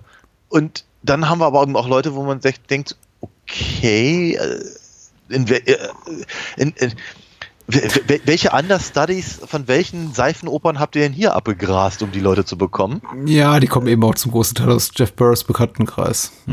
Und, und das, das, äh, das, das steht meiner Meinung nach den Geschichten dann oftmals auch ein bisschen im Wege. Mhm. und all das, aber wie hat, also jetzt Stanley selber ist äh, du, durchaus keine sehr tiefgehende Figur, aber sie ist gut gespielt. Und ein paar von den Einfällen, die sie haben, um eben, sagen wir mal, seine Psychose oder Ja. wie man es dann nennen möchte, äh, um, umzusetzen, die fand ich tatsächlich relativ effektiv. Mhm. Also wenn, wenn er, wenn er eben mit Grace da am Tisch sitzt und äh, rumstammelt, um ihr seine Liebe zu gestehen und sie grinst ihn an und auf einmal fließt ihr halt Blut aus dem Mund. Das ist schon so, hups, wo kommt denn das auf einmal her? Das ist unangenehm. Äh, und so, so eine Einfälle hat der Film im ein oder zwei Mal und dann finde ich ihn auch durchaus sehr, sehr effektiv. Ich mag die gruseligen Einfälle. Ich, ich finde auch Clue Gallaghers äh, Spiel äh, beeindruckend. Das von Miriam Bird Nethery habe ich ja bereits erwähnt, dass es sich dafür ergibt. Das ist, ist wunderbar. Äh, Es gibt sehr viel Lobenswertes an der Episode. Ich finde sie auch sehr stimmungsvoll. Sie überstrapaziert ein bisschen so meine Geduld oder geht über einen Punkt hinaus, Genau. in dem ich es noch besonders interessant finde. Da gebe ich dir absolut recht. Sie ist eben psychologisch nicht besonders schlüssig, was mir jetzt beim wiederholten Sehen noch mehr und mehr auffällt. Äh, die, die, die Vision, die eben äh, Stanley plagen. Hat ja, es gibt auch zu, zu Beginn diese relativ geschickt montierte Traum im Traumsequenz. Also er wacht Ja. auf und stellt fest, ach, ich befinde mich immer noch in einem Traum, wacht wieder auf. Ja, was irgendwie schon sehr schön gemacht ist, dieses Schachtelmotiv. Allerdings das, was wir da sehen, eben dieses, dieses Szenario, in dem er oder er oder ein Mann mit einer Maske da steht und seine Schwester, glaube ich, erhängt und das ist eben, ich frage mich dann eben schon, wo, woher kommt das? Also wir wissen eigentlich zu wenig von Stanley, um zu wissen, was ihn wirklich umtreibt. Er ist offenbar eine schwer geschädigte Persönlichkeit, aber die Gründe dafür werden niemals so explizit oder so explizit, wie ich es mir vielleicht wünschen Mhm. würde, für diese Art von oberflächlichem Kino, Ja. äh, wo man dann vielleicht auch einfach mal sagen sollte, das und das ist passiert und deswegen ist der Mann kaputt. Stattdessen sehen wir eben so, so ein klassisches Teen-Comedy oder Teenie-Dramödien-Szenario, in dem eben ein Mann einer Frau hinterhersteigt, die offenbar nichts von ihm will, die drei Ja. Nummern zu attraktiv und zu erfolgreich für ihn ist. Und auch das ist so, ah ja, es ist alles so ein bisschen ausgelutscht und halbgar. Ähm, und es wird komplett getragen, finde ich tatsächlich von den relativ guten schauspielerischen Leistungen und von wirklich einigen hübschen inszenatorischen Einfällen. Aber inhaltlich ist da sowas von ganz wenig zu holen in dieser. Ja, ja. Folge, in dieser Episode. Ja, ja, ja. Ja. Absolut. Ge- Gebe ich, gebe ich, äh, da, da stimme ich sofort zu. Also man hat so den Eindruck, wir als Zuschauer sollen denken, dass Stanley ein komischer Kauz ist, Ja. nicht nur wegen seiner komischen Träume, sondern wegen seiner dicken Brille. Ja, ich glaube im Grunde auf dem Papier, irgendwo im Drehbuch ist Stanley eine sympathische Figur. Ja. Kann ich mir vorstellen. Hätte man ihn anders aber gespielt, aber hm, Da hat er Sex mit der Leiche. das ist, ist dir das noch nie passiert? Ganz selten und dann rede ich nicht drüber. Okay. Ja. Er ist halt leider, und vielleicht liegt es auch daran, dass Clu Gallagher ihn spielt, nicht so sehr der Opfertyp, glaube ich, als der er gezeichnet werden soll. Hm. Ich glaube, wir sollen mehr Mitgefühl, mehr Empathie für ihn en entwickeln, einfach als, es, als wir es jemals tun. Ich finde ihn eigentlich relativ ekelhaft von, von Beginn.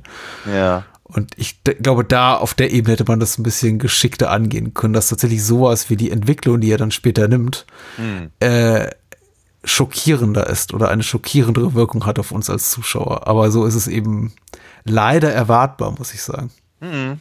Also nicht in dieser Drastik teilweise, aber Nee, durchaus, durchaus richtig. Also, du, ja.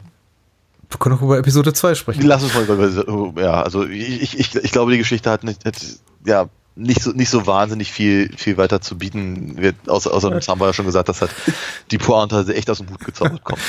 Die zweite Episode ist On the Run, Ja. äh, in der äh, der begnadete Terry Kaiser die Hauptrolle spielt als Jesse Ja, Hardwick. ja. Weekend at Bernie's.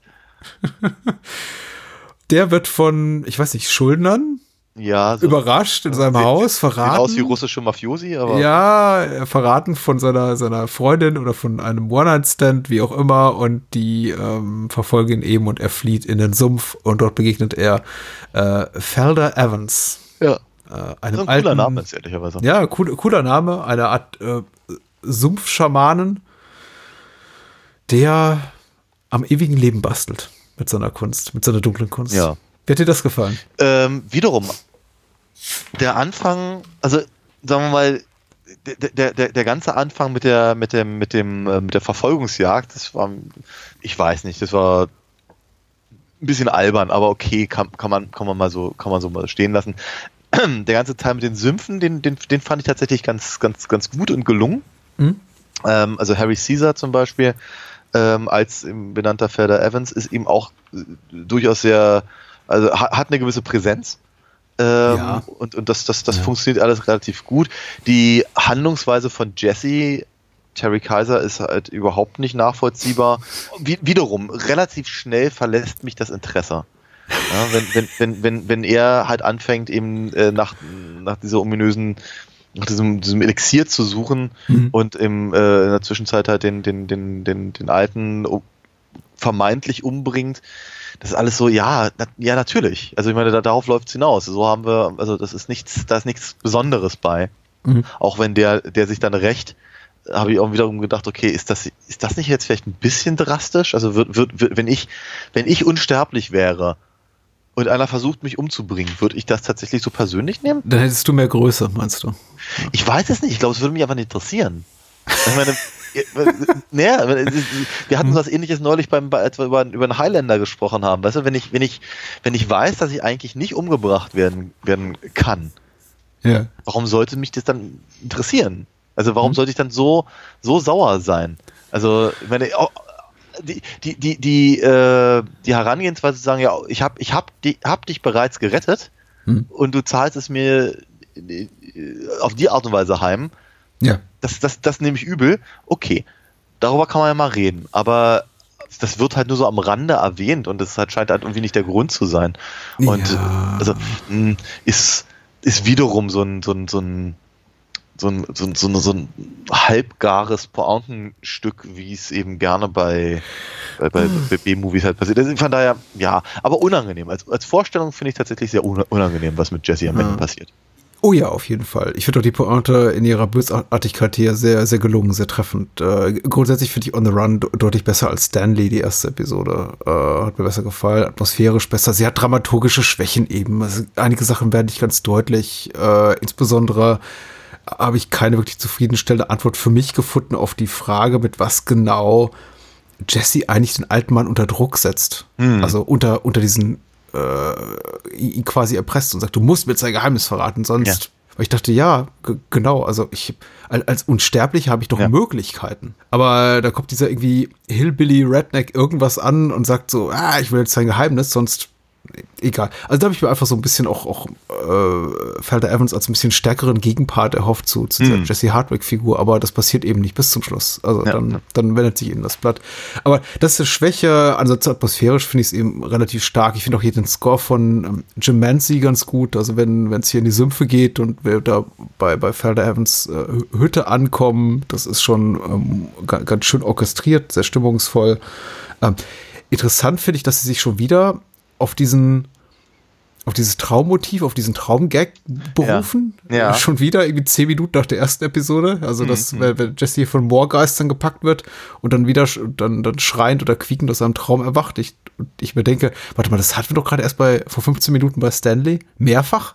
Ja. Nicht das Stärkste. A ansonsten, ja, das Ende drastisch, aber ich finde eben in so, wie es getrickst ist und erzählt ist, äh, tatsächlich adäquat, adäquat unangenehm. In schönster hier Tales from the Crypt, Vault of Terror, Sch Schlag mich tot, Tradition, EC Comics, äh, Uli, äh, hat, hat, hat mir gut gefallen. Ja. Ich, ich finde es ganz komisch. Ich habe jetzt auch mal Wiedersehen schon, schon gedacht, äh, ich weiß nicht, ob, ob, ob du dieses Gefühl teilst. Äh, ich habe mal, wenn die Pra- vor allem Maps hüpfen, fast zu jeder Episode irgendwelche Gedanken entwickelt. Ja. Und hier bei Nacht der Schreie, so unterhaltsam ich den Film finde, ich habe nach jeder Episode gedacht, ja, das war jetzt nett. Aber ich wüsste nicht, was ich dazu sagen sollte. Ja, ja, durchaus. Weil es eben sehr, sehr gleichförmig ist. Und Ja. das spricht wiederum für die nicht vorhandene Homogenität von wenn die prallen Möps hüpfen. Das ist eben sehr, sehr, sehr variantenreich. Und die Nacht der Schrei ist eben sehr, sehr gleichförmig in der Art und Weise, wie die Geschichten angelegt sind. ich habe zwischenzeitlich so gedacht, irgendwie, ja, der Film möchte gerne schockierend sein, nur weil. Mhm. Ne? Weil, weil, weil sie eben, ähm, keine Ahnung, halt ein Zombie-Baby zeigen. Oder, oder weil, weil sie eben halt den, den, den, den, den, den geschundenen Jesse am Ende zeigen und sowas. Ähm, äh, da, da denke ich so bei mir, ja, ich meine, re- rein, rein effekttechnisch wird, okay, das, das, die, die Babypuppe ist jetzt nicht sehr überzeugend, aber wir, ähm, Gott, ich meine, wir haben neulich über Basket Case gesprochen. Das ist, das ist, ist okay, Ja. kann man machen. Ähm, aber andere Episoden, äh, Teile der Episode äh, sind ja eben durchaus in ihrer, in ihrer Tricktechnik äh, durchaus äh, sehenswert. Ja, klar. Und auch der Rest des Films ähm, hat eben, sagen wir mal, äh, diverse Schauwerte dieser Art, äh, die nicht die nicht dilettantisch sind. Und nochmal, wir haben eben Schauspieler, die, äh, die sehr, sehr gut sind und wir haben ein paar, die halt deutlich weniger gut sind. Ähm, ich finde ich finde halt die, der Film fischt halt so im Trüben, einfach was die, den Ideenreichtum der eigenen äh, äh, Geschichten so angeht. Hm. Das ist alles so oder so ähnlich schon mal gesehen. Na, na, na, natürlich kennen wir alle Geschichten von irgendwelchen, irgendwelchen Südstaaten Sumpf Voodoo Priestern oder Priesterinnen Ja, ja. ähm, und, und, und, und, und, und Rednecks, denen es heimgezahlt wird. Und ja, natürlich kennen wir eben die Geschichten von irgendwelchen äh, sexuell frustrierten äh, alten Herren, die dann eben irgendwie äh, und die immer umbringen und all das. Äh, und so weiter und so fort. Und in der, in der, in der vierten Episode natürlich kennen wir, kennen wir Freakshow-Stories und so weiter.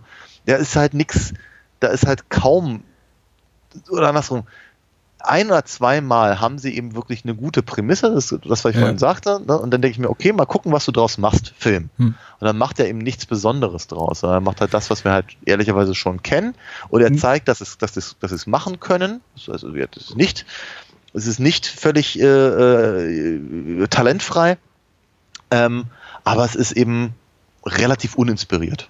Vielleicht versprechen noch einige, äh, einige Episoden zu viel. So wie die dritte mit ihrem Titel Lovecraft's Traveling Amusements. Oh ja, ich meine, wenn- nichts mit H.P. Lovecraft zu tun hat. Nein, aber wenn du den, den, den Namen in- in- invozierst, dann äh, äh, erwartest du natürlich schon ein bisschen mehr als das. Ja, Lovecraft wird ja später auch nochmal referenziert, äh, gemeinsam mit Poe als, als, als Meister, als Genie seines Fachs äh, von, ja. von Vincent Price. Ich Äh, ja, glaub, glaube, das haben sie aber wirklich Vincent Price zuliebe noch eingeschrieben. Ja, ich kann mir auch gut vorstellen, dass die, die, die Generation von Filmemachern oder Autoren wie, wie Jeff Burr oder C. Corte Joyner einfach auch total darauf abfährt auf sowas. Die, Ja. die, die waren einfach glücklich über wie Vincent Price zu haben. Und ich glaube, die lesen auch Lovecraft, die lesen auch Poe und denken, es gibt nichts Besseres. Also, äh, und, und, und natürlich Price, ich glaube, wird auch seinen Spaß dran gehabt haben, mit Sicherheit. Wie wieder eine unterhaltsame Episode, die in einem Wanderzirkus spielt, in einer Freakshow und der Protagonist ist eben hier äh, Arden, Stephen Arden, der ein, ein Glasfresser ist, der keine, finde ich, bemerkenswerten Entertainer-Qualitäten hat. Wir sehen Nein. dann eben Glas essen und ich bin erstaunt darüber, dass das Publikum so mitgeht, weil ich denke, ja, der Typ ist Glas, aber alleine das reicht doch nicht. Er sollte vielleicht auch mal ein paar gute Witze reißen zwischendurch, aber ist er eben gibt einfach sich ja Mühe. ja, aber er ist einfach eben nur ein Typ, der, der Glas frisst, verbunden mit Sprüchen wie, hm, jetzt esse ich mal ein paar leckere Scherben, hm, jetzt esse ich noch eine leckere Scherbe und er ist eben so ein One-Trick-Pony. Er isst Glas und erzählt immer den gleichen Gag, nämlich äh, Glas ist Futter. Ja. Es, ja, und ja. Staub natürlich auch. Ja, und diese, dieses Besondere, dieses Gift, dieses, diese Gabe Ja. hat er hier von Rosalind Cash als, als Ja. Schlangenfrau bekommen, was ich auch denke, was, was für eine Scheißgabe, ganz ehrlich. Also dafür, dafür musst du ihr Leben dankbar sein, dass du Glas fressen kannst. Also, Ja. es gibt so viele coole Sachen, aber ich glaube, Glasfressen gehört nicht dazu. Nein. Wie auch immer. Äh, es wird auch äh, äh, Freddy the, the Frog Baby irgendwann mal so im Hintergrund angeteasert, steht an irgendeiner Fassade. Ja. Auf den habe ich die ganze Zeit gewartet, damals, als ich den Film zum ersten Mal sah. Ja. Der kommt natürlich nicht. Nein. Ja. Ähm, Und wir haben und, und wir haben noch No Face, ja. was, was auch der immer da macht in der in der Freakshow, aber irgendwie hat also aber natürlich ja. Ich habe dir die Gabe des Scheißgesichts gegeben oder so. Ich ja, also wenn ich das richtig verstanden habe, hat, hat, hat halt äh, No Face irgendjemand umgebracht und sie hat ihm Genau. halt dieses halbe halbe Gesicht gegeben, damit er nicht erkannt wird Ja. oder so ähnlich. Ah, ja, ja. Sie stehen Ja. alle in ihrer Schuld. Also Sie stehen alle genau. Und sie und sie und sie regiert ja diesen Zirkus halt mit mit mit mit harter Hand. Hm. Ähm, dabei hilft ihr halt irgendwie vermutlich der der der ungruseligste Henchman. Keine Ahnung. Ever? Ja. Tinker. Tinker, genau. Hm. Nee, nee, Tinker, Tinker ist äh, Angelo Roset, äh, Rosito. Der, Ah. der, der, der, der Kleinwüchsige mit der, mit der Sonnenbrille. ja, Der stimmt. nämlich im Prinzip so ein bisschen back to the roots, weil er eben einen seiner ersten Auftritte ja auch schon bei Freaks hatte. Hm, hm. Nicht als Hans wohlgemerkt, sondern äh, ein, ein, ein, ein anderer in der, in, der, in der Truppe. Aber er darf halt hier auch wiederum in einem im, äh, im, ähm, ja, in, in einer Freakshow den Ansager geben und Ja, wirkt ja. halt erstmal wie ein, wie, ein, wie ein harter Hund, so ein bisschen wie, wie so ein, so ein, ein ein, ja, so, ehrlicherweise wie ein Mafiosi. Er ist halt angezogen wie ein Mafiosi.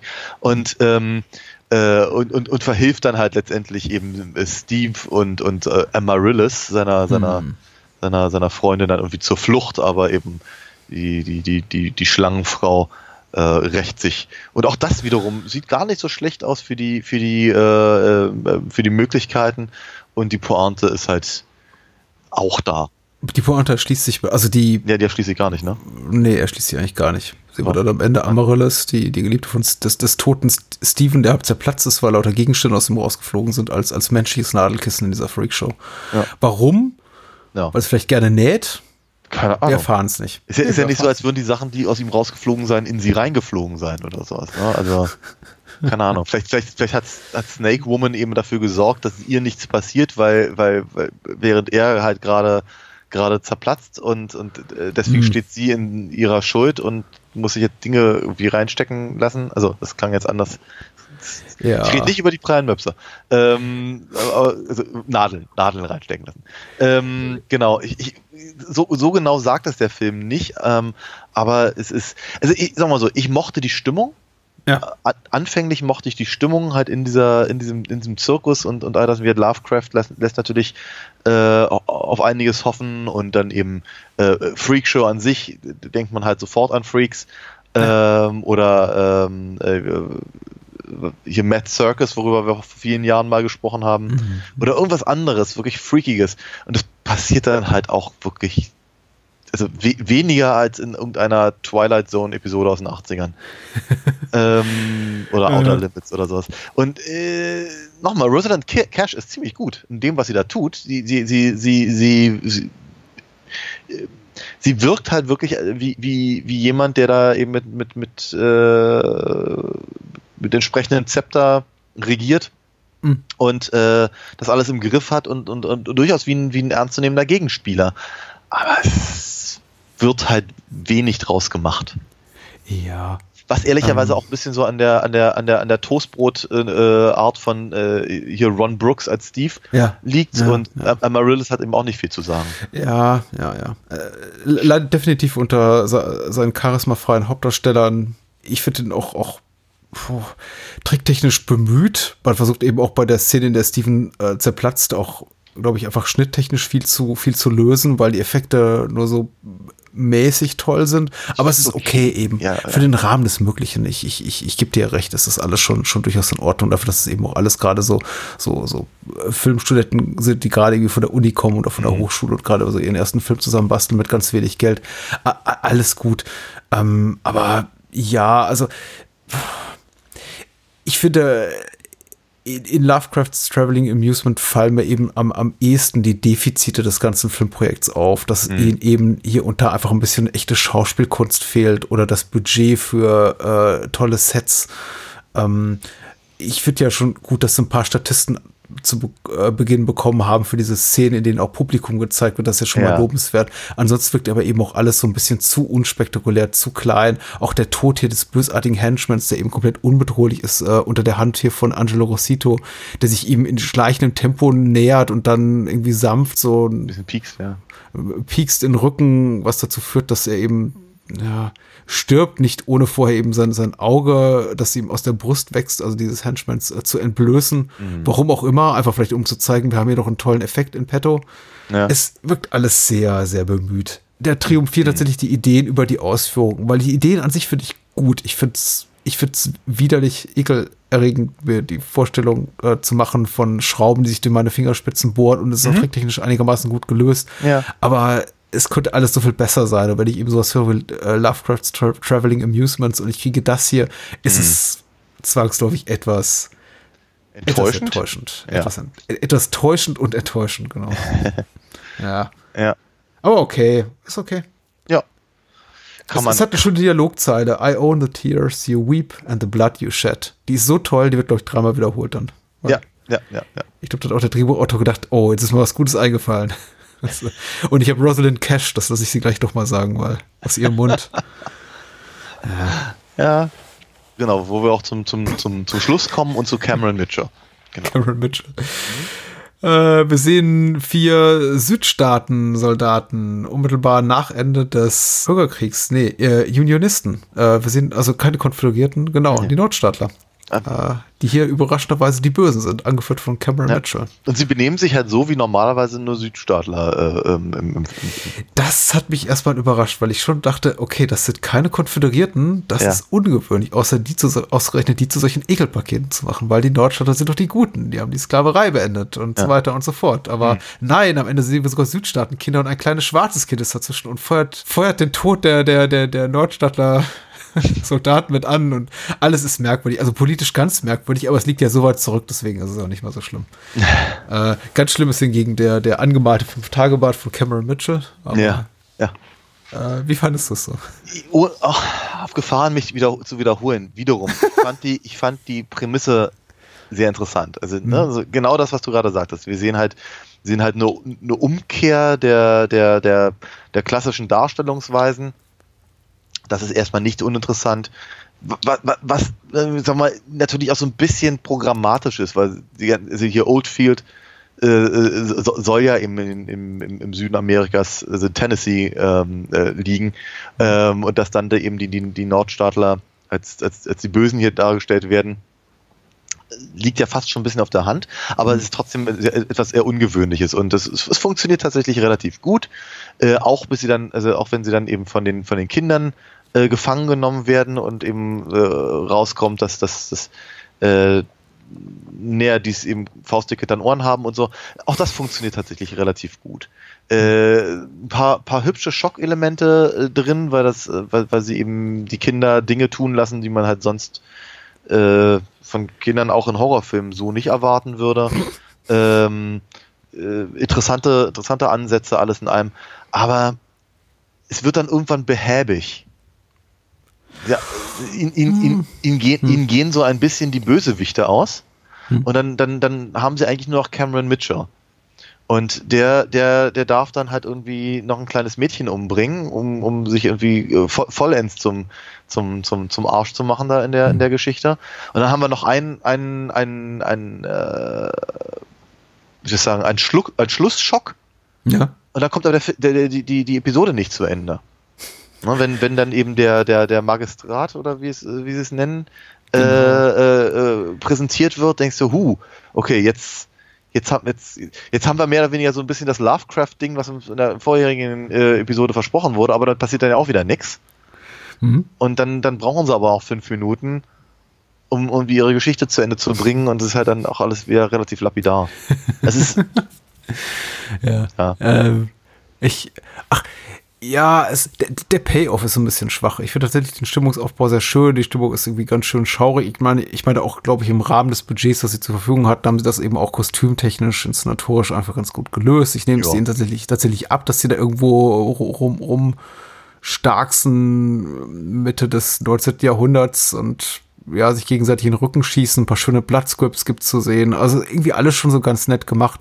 Aber dieses ganze Mysterium rund um den Magistrat, es verspricht eben relativ viel und ja, hält, hält vergleichsweise wenig. Wobei, auch das ist tricktechnisch schön, aber im Grunde ja ist der Gag erzählt in dem Moment, in dem wir eben den Magistrat sehen. Ich möchte eigentlich gar nicht genau sagen, was es ist, aber soll man sich bitte selber angucken. Aber der, es ist, ähm, die Geschichte endet eigentlich, findet für mich eigentlich, glaube ich, ihren Höhepunkt fünf Minuten, bevor sie dann eigentlich zum, bevor sie dann zum wirklichen Ende kommt. Ja. so ein bisschen ähm, traurig, dass der Film keine Punktlandungen hinkriegt, insbesondere unter Berücksichtigung der Tatsache, dass es eben die letzte Episode ist, von der ich mir schon erhofft hatte, dass sie mit so einem richtigen Knalleffekt endet. Und die geht einfach mal dadurch drei, vier, fünf Minuten weiter, nachdem ich mir denke, okay, was kommt da jetzt noch? Ach, Ja, genau. gar nicht mehr so viel. Schade. Wobei, ich meine, ich mag echt gruselige Kids gerne und ich habe mich immer so, immer wenn ich so Sachen sehe wie ähm, Dorf der Verdammten oder also Filme, in denen einfach Kinder nur gruselig sind, aber ohne wirklich Schaden anzurichten, also körperlichen Schaden, ich freue mich ja immer darüber, wenn Kinder tatsächlich auch mal gezeigt werden, wie sie ekelhafte Sachen tun dürfen, zum Beispiel erwachsenen Männern Augen rausoperieren. Ja. Ähm, das fand ich schon cool. Wobei ich mich bei Amanda gefragt habe, sie setzt sich ja das Auge ein von, ich glaube, Pike heißt einer der Soldaten. Tut sie das wirklich? Ich glaube, also es, es, es wirkt auf mich eher so, als, als, als soll es ja eingesetzt werden von Ja. dem kleinen Jungen und sie will aber gar nicht. Und dann Ja, und sie dreht sich dann weg und wir sehen es nicht mehr. Ne? Ich glaube, Ja. sie fängt dann auch an zu weinen. Ähm, das ist, äh, ist interessant auf jeden Fall. So, hier ist ein Auge, nimm's doch. Ich will aber nicht. Doch, hier, komm. Frisches Auge. Ich, äh, es ist auch wiederum inkonsequent, wobei die, die Kinderdarsteller wirklich das Beste draus machen. Ja, ja. Äh, Die und sind, die sind insbesondere tatsächlich hier. nicht, die sind allesamt nicht, nicht so schlecht, wie man es wie man's befürchten könnte. Nee, nee, ich glaube auch hier der eine, ähm, äh, Tommy, äh, sonst was, der äh, also ein bisschen so der, der, der Anführer ist der Kinder, der hat, glaube ich, auch eine relativ erfolgreiche äh, Karriere hinter sich schon als Kinderschauspieler, Kinderdarsteller. Ja, der ist, also, nochmal, es gibt es, deut, deutlich, deutlich schlechtere Kinder schon gesehen in, in, in Filmen, gerade dieser Art. Ja, ansonsten, äh, ach, angucken. Ich finde es ich find's wirklich gut. Also ich glaube, neben, neben On the Run der zweiten Episode ist, glaube ich, so mein, mein, mein persönliches Highlight. Aber ich habe jetzt eben auch beim Wiedersehen gemerkt, ich habe den Film, als ich ihn vor ein paar Jahren zum ersten Mal sah, glaube ich, ein bisschen, bisschen mit, mit durch die rosarote Brille drauf geguckt, weil ich mich, weil ich komplett geblendet war von den Mitwirkenden, weil ich Ja, wirklich habe äh, äh, an jeder Ecke dachte, ach, da ist Vincent Price, ach, da ist Susan Terrell, ach, hier äh, Clue Gallagher, äh, Rosalind Cash, Cameron Mitchell und so weiter. Lawrence Tierney komplett verheizt, wirklich in so einem 10 Sekunden Auftritt. Ähm, er, erstaunlich, muss ich ganz ehrlich sagen. Also dafür, dass er so eine mittelmäßig große Prominenz auch hat, zumindest so in Genrekreisen. Aber, ja, ja, ja. aber Stimmt, gut ganz, geschenkt. ganz, ganz am Anfang als Warden, ja. Auch, auch hier äh, Catherine White, die, also Martine Beswick war, war, war zweimal ein Bond-Girl und mich hat so ein bisschen überrascht davon, dass sie so diese, diese, diese Extra-Nennung bekommt am Anfang der Opening Credits Ja. von wegen mit, und äh, featuring Martine Beswick äh, als, als Catherine White und dann im Grunde ab nach 60 Sekunden ins Gras beißt. Äh, aber gut, alle, alles schön, sie zu sehen. Davon habe ich, glaube ich, blenden lassen und jetzt beim Wiedersehen doch festgestellt, äh, unter den Anthologiefilmen gutes Mittelmaß. Aber vielleicht auch nicht mehr. Ja, also ich glaube, ich glaube auch, dass der Film halt vor allem gerettet wird, eben äh, nicht, nicht nur von den von all den schönen äh, Schauspielern, die du gerade eben erwähnt hast, und eben, aber was, was er eben vorhin auch schon gesagt hat, es ist einfach, es ist einfach eine schöne äh, oder eine sehr es ist irgendwie eine beruhigende oder eine sehr befriedigende äh, Erfahrung, eben ähm, den, den, den alten Vincent Price eben nochmal zu sehen, wie er halt im Prinzip das macht, was er immer gemacht hat, mit all, all den hochgezogenen Augenbrauen und, und, und, den, und dem, dem, dem, seinem, seinem äh, sehr sophisticated English, das er gesprochen hat. Ich, ja, ich, ich wundere mich ja jedes Mal, wenn ich lese, dass er Amerikaner war. Klingt halt überhaupt nicht so. Und, ähm, Er klingt eben- aber auch nicht britisch, wirklich. Nein, das, das, das auch nicht, sicherlich. Aber halt, halt aber sehr Ja, ja, wie du Ja, schon sagst, distinguiert. distinguiert, genau. Aristokratisch. Und äh, das ist einfach, ist einfach so, so, so schön, dass er, er ihn auch als, als, als alten Mann eben in, in, in einer solchen Rolle nochmal zu sehen, wobei ich ihm sagen muss, wie, wie ich immer wieder erwähne, bei, bei Edward Scissorhands kriege ich ja äh, grundsätzlich äh, äh, kommen ja die Tränen, wenn, wenn, wenn, wenn er eben als, als Erfinder auftaucht und dann eben auch, auch stirbt und so. Und äh, ist einfach, ich, ich mag ihn einfach und ähm, das, das, das hilft halt auch sehr und das, äh, dass auch seine, dass auch, dass auch die Rahmenhandlung ehrlicherweise so ein bisschen aus dem Hut gezaubert ist und dann letztendlich wird nur sehr bedingt befriedigend endet. Aber zumindest er, er macht nochmal eine gute Figur darin und das, das stimmt, das, das sagen, stimmt mich milde. Interessant, dass das hier Susan Terrell als angebliche Reporterin mehrfach Gift oder das, den, vergifteten Geist hier der, der, der, der ermordeten, der exekutierten Catherine hier erwähnt und dann ihn aber mit einem Messer umbringt und eben nicht mit Gift. Und es Ja. wird eigentlich angeteasert. Das, Weil er auch äh, so auf sein Glas guckt, ja. ja, ja, er guckt auf sein Glas, aber nippt dann eben doch daran. Ich dachte mir zumindest beim ersten Mal, aha, alles klar. Und dann holt sie eben so ein äh, Klappmesser raus Ja. und in einem mäßig guten Make-up-Trick äh, geht er dann den Weg alles Irdischen. Ja, aber ich meine, er, er, er, er, ist- er, ist, er Vincent Price, er kann das. Das ist voll in Ordnung. Ja, natürlich. kann ihm auch so ein Gummi, Gu- Gummimesser aus dem Hals ragen, aber es ist egal. Er, er, er, er, er kaut die Szene und dann ist das alles schön. Er, er adelt diesen Film und vielleicht kommen wir eines Tages nochmal dazu, über was anderes von Jeff Bird zu sprechen. Ich glaube, ähm, es wäre lohnenswert. Aber mal gucken, wir haben noch so viel anderes. Was denn unter anderem nächste Woche, Daniel? Wir lehnen uns nächste Woche mal sehr aus dem Fenster und ich, ich, ich freue mich da sehr drüber. Ich bin da ganz, ganz heiß drauf und finde das, finde das auch irgendwie ganz toll und ich finde es auch, auch, auch überfällig. Ich habe ein bisschen, bisschen Muffensausen, muss ich ganz ehrlich gestehen, aber ähm, es, es, ich, ich kann mir vorstellen, dass es wirklich sehr, sehr cool wird. Wir reden endlich mal über Terence Hill und Bud Spencer und zwar über das Krokodil und sein Nilpferd. Ich bin gespannt, ob wir äh, Spencer Hill Ultras zufriedenstellen können. Und da sind viele da draußen, aber vermutlich nicht. Nein, ich aber vermute auch nicht. wir checken euch unsere Gedanken, die sehr, die vielleicht ein bisschen kleiner sind, aber total aufrichtig. Und Was zum Zweiten, weil wir. wir, wir bleiben im Buddy-Comedy-Bereich im, im weitesten Sinne und sprechen über äh, Lethal Weapon 2 und setzen damit mit, mit langem zeitlichem Abstand unsere bisher nicht existente Lethal Weapon-Reihe fort. Richtig. Ich glaube, wir haben das eigentlich auch nie als, als, äh, als, als Reihe irgendwie angedacht. Nee, auch nicht wirklich, weil die auch relativ schnell uninteressant wird. Und ich glaube schon der dritte nicht mehr besonders beredenswert ist und der vierte schon gar nicht mehr. Also. Aber der zweite ist es, finde ich ja. Ja, Das, das, da- ich bin sehr gespannt, was du mir dazu zu sagen hast, weil ich kann mich nicht in Sinn, ihn jemals gesehen zu haben. Oh, Ja. mit fiese, fiese, fiese Schurken, Ex-Nazis aus Oh. Südafrika. Ja, ja. Und Joe Pesci zum ersten Mal als Leo Getz, die, die Nebenrolle, die die späteren Filme fast ruinieren sollte. Aber darüber wird zu sprechen sein. Ja. Ja. Ich freue mich drauf. Äh, berühmte letzte Worte? Ich habe keine. Nö, ich auch nicht. Ich, ich, ich könnte ich könnt jetzt wieder irgendwas äh, Unflätiges aus den, aus den äh, hüpfenden Möpsen sagen, aber nö. Nee. Nö, nö. Nee. Heute mal nicht. Tschüss. Bye.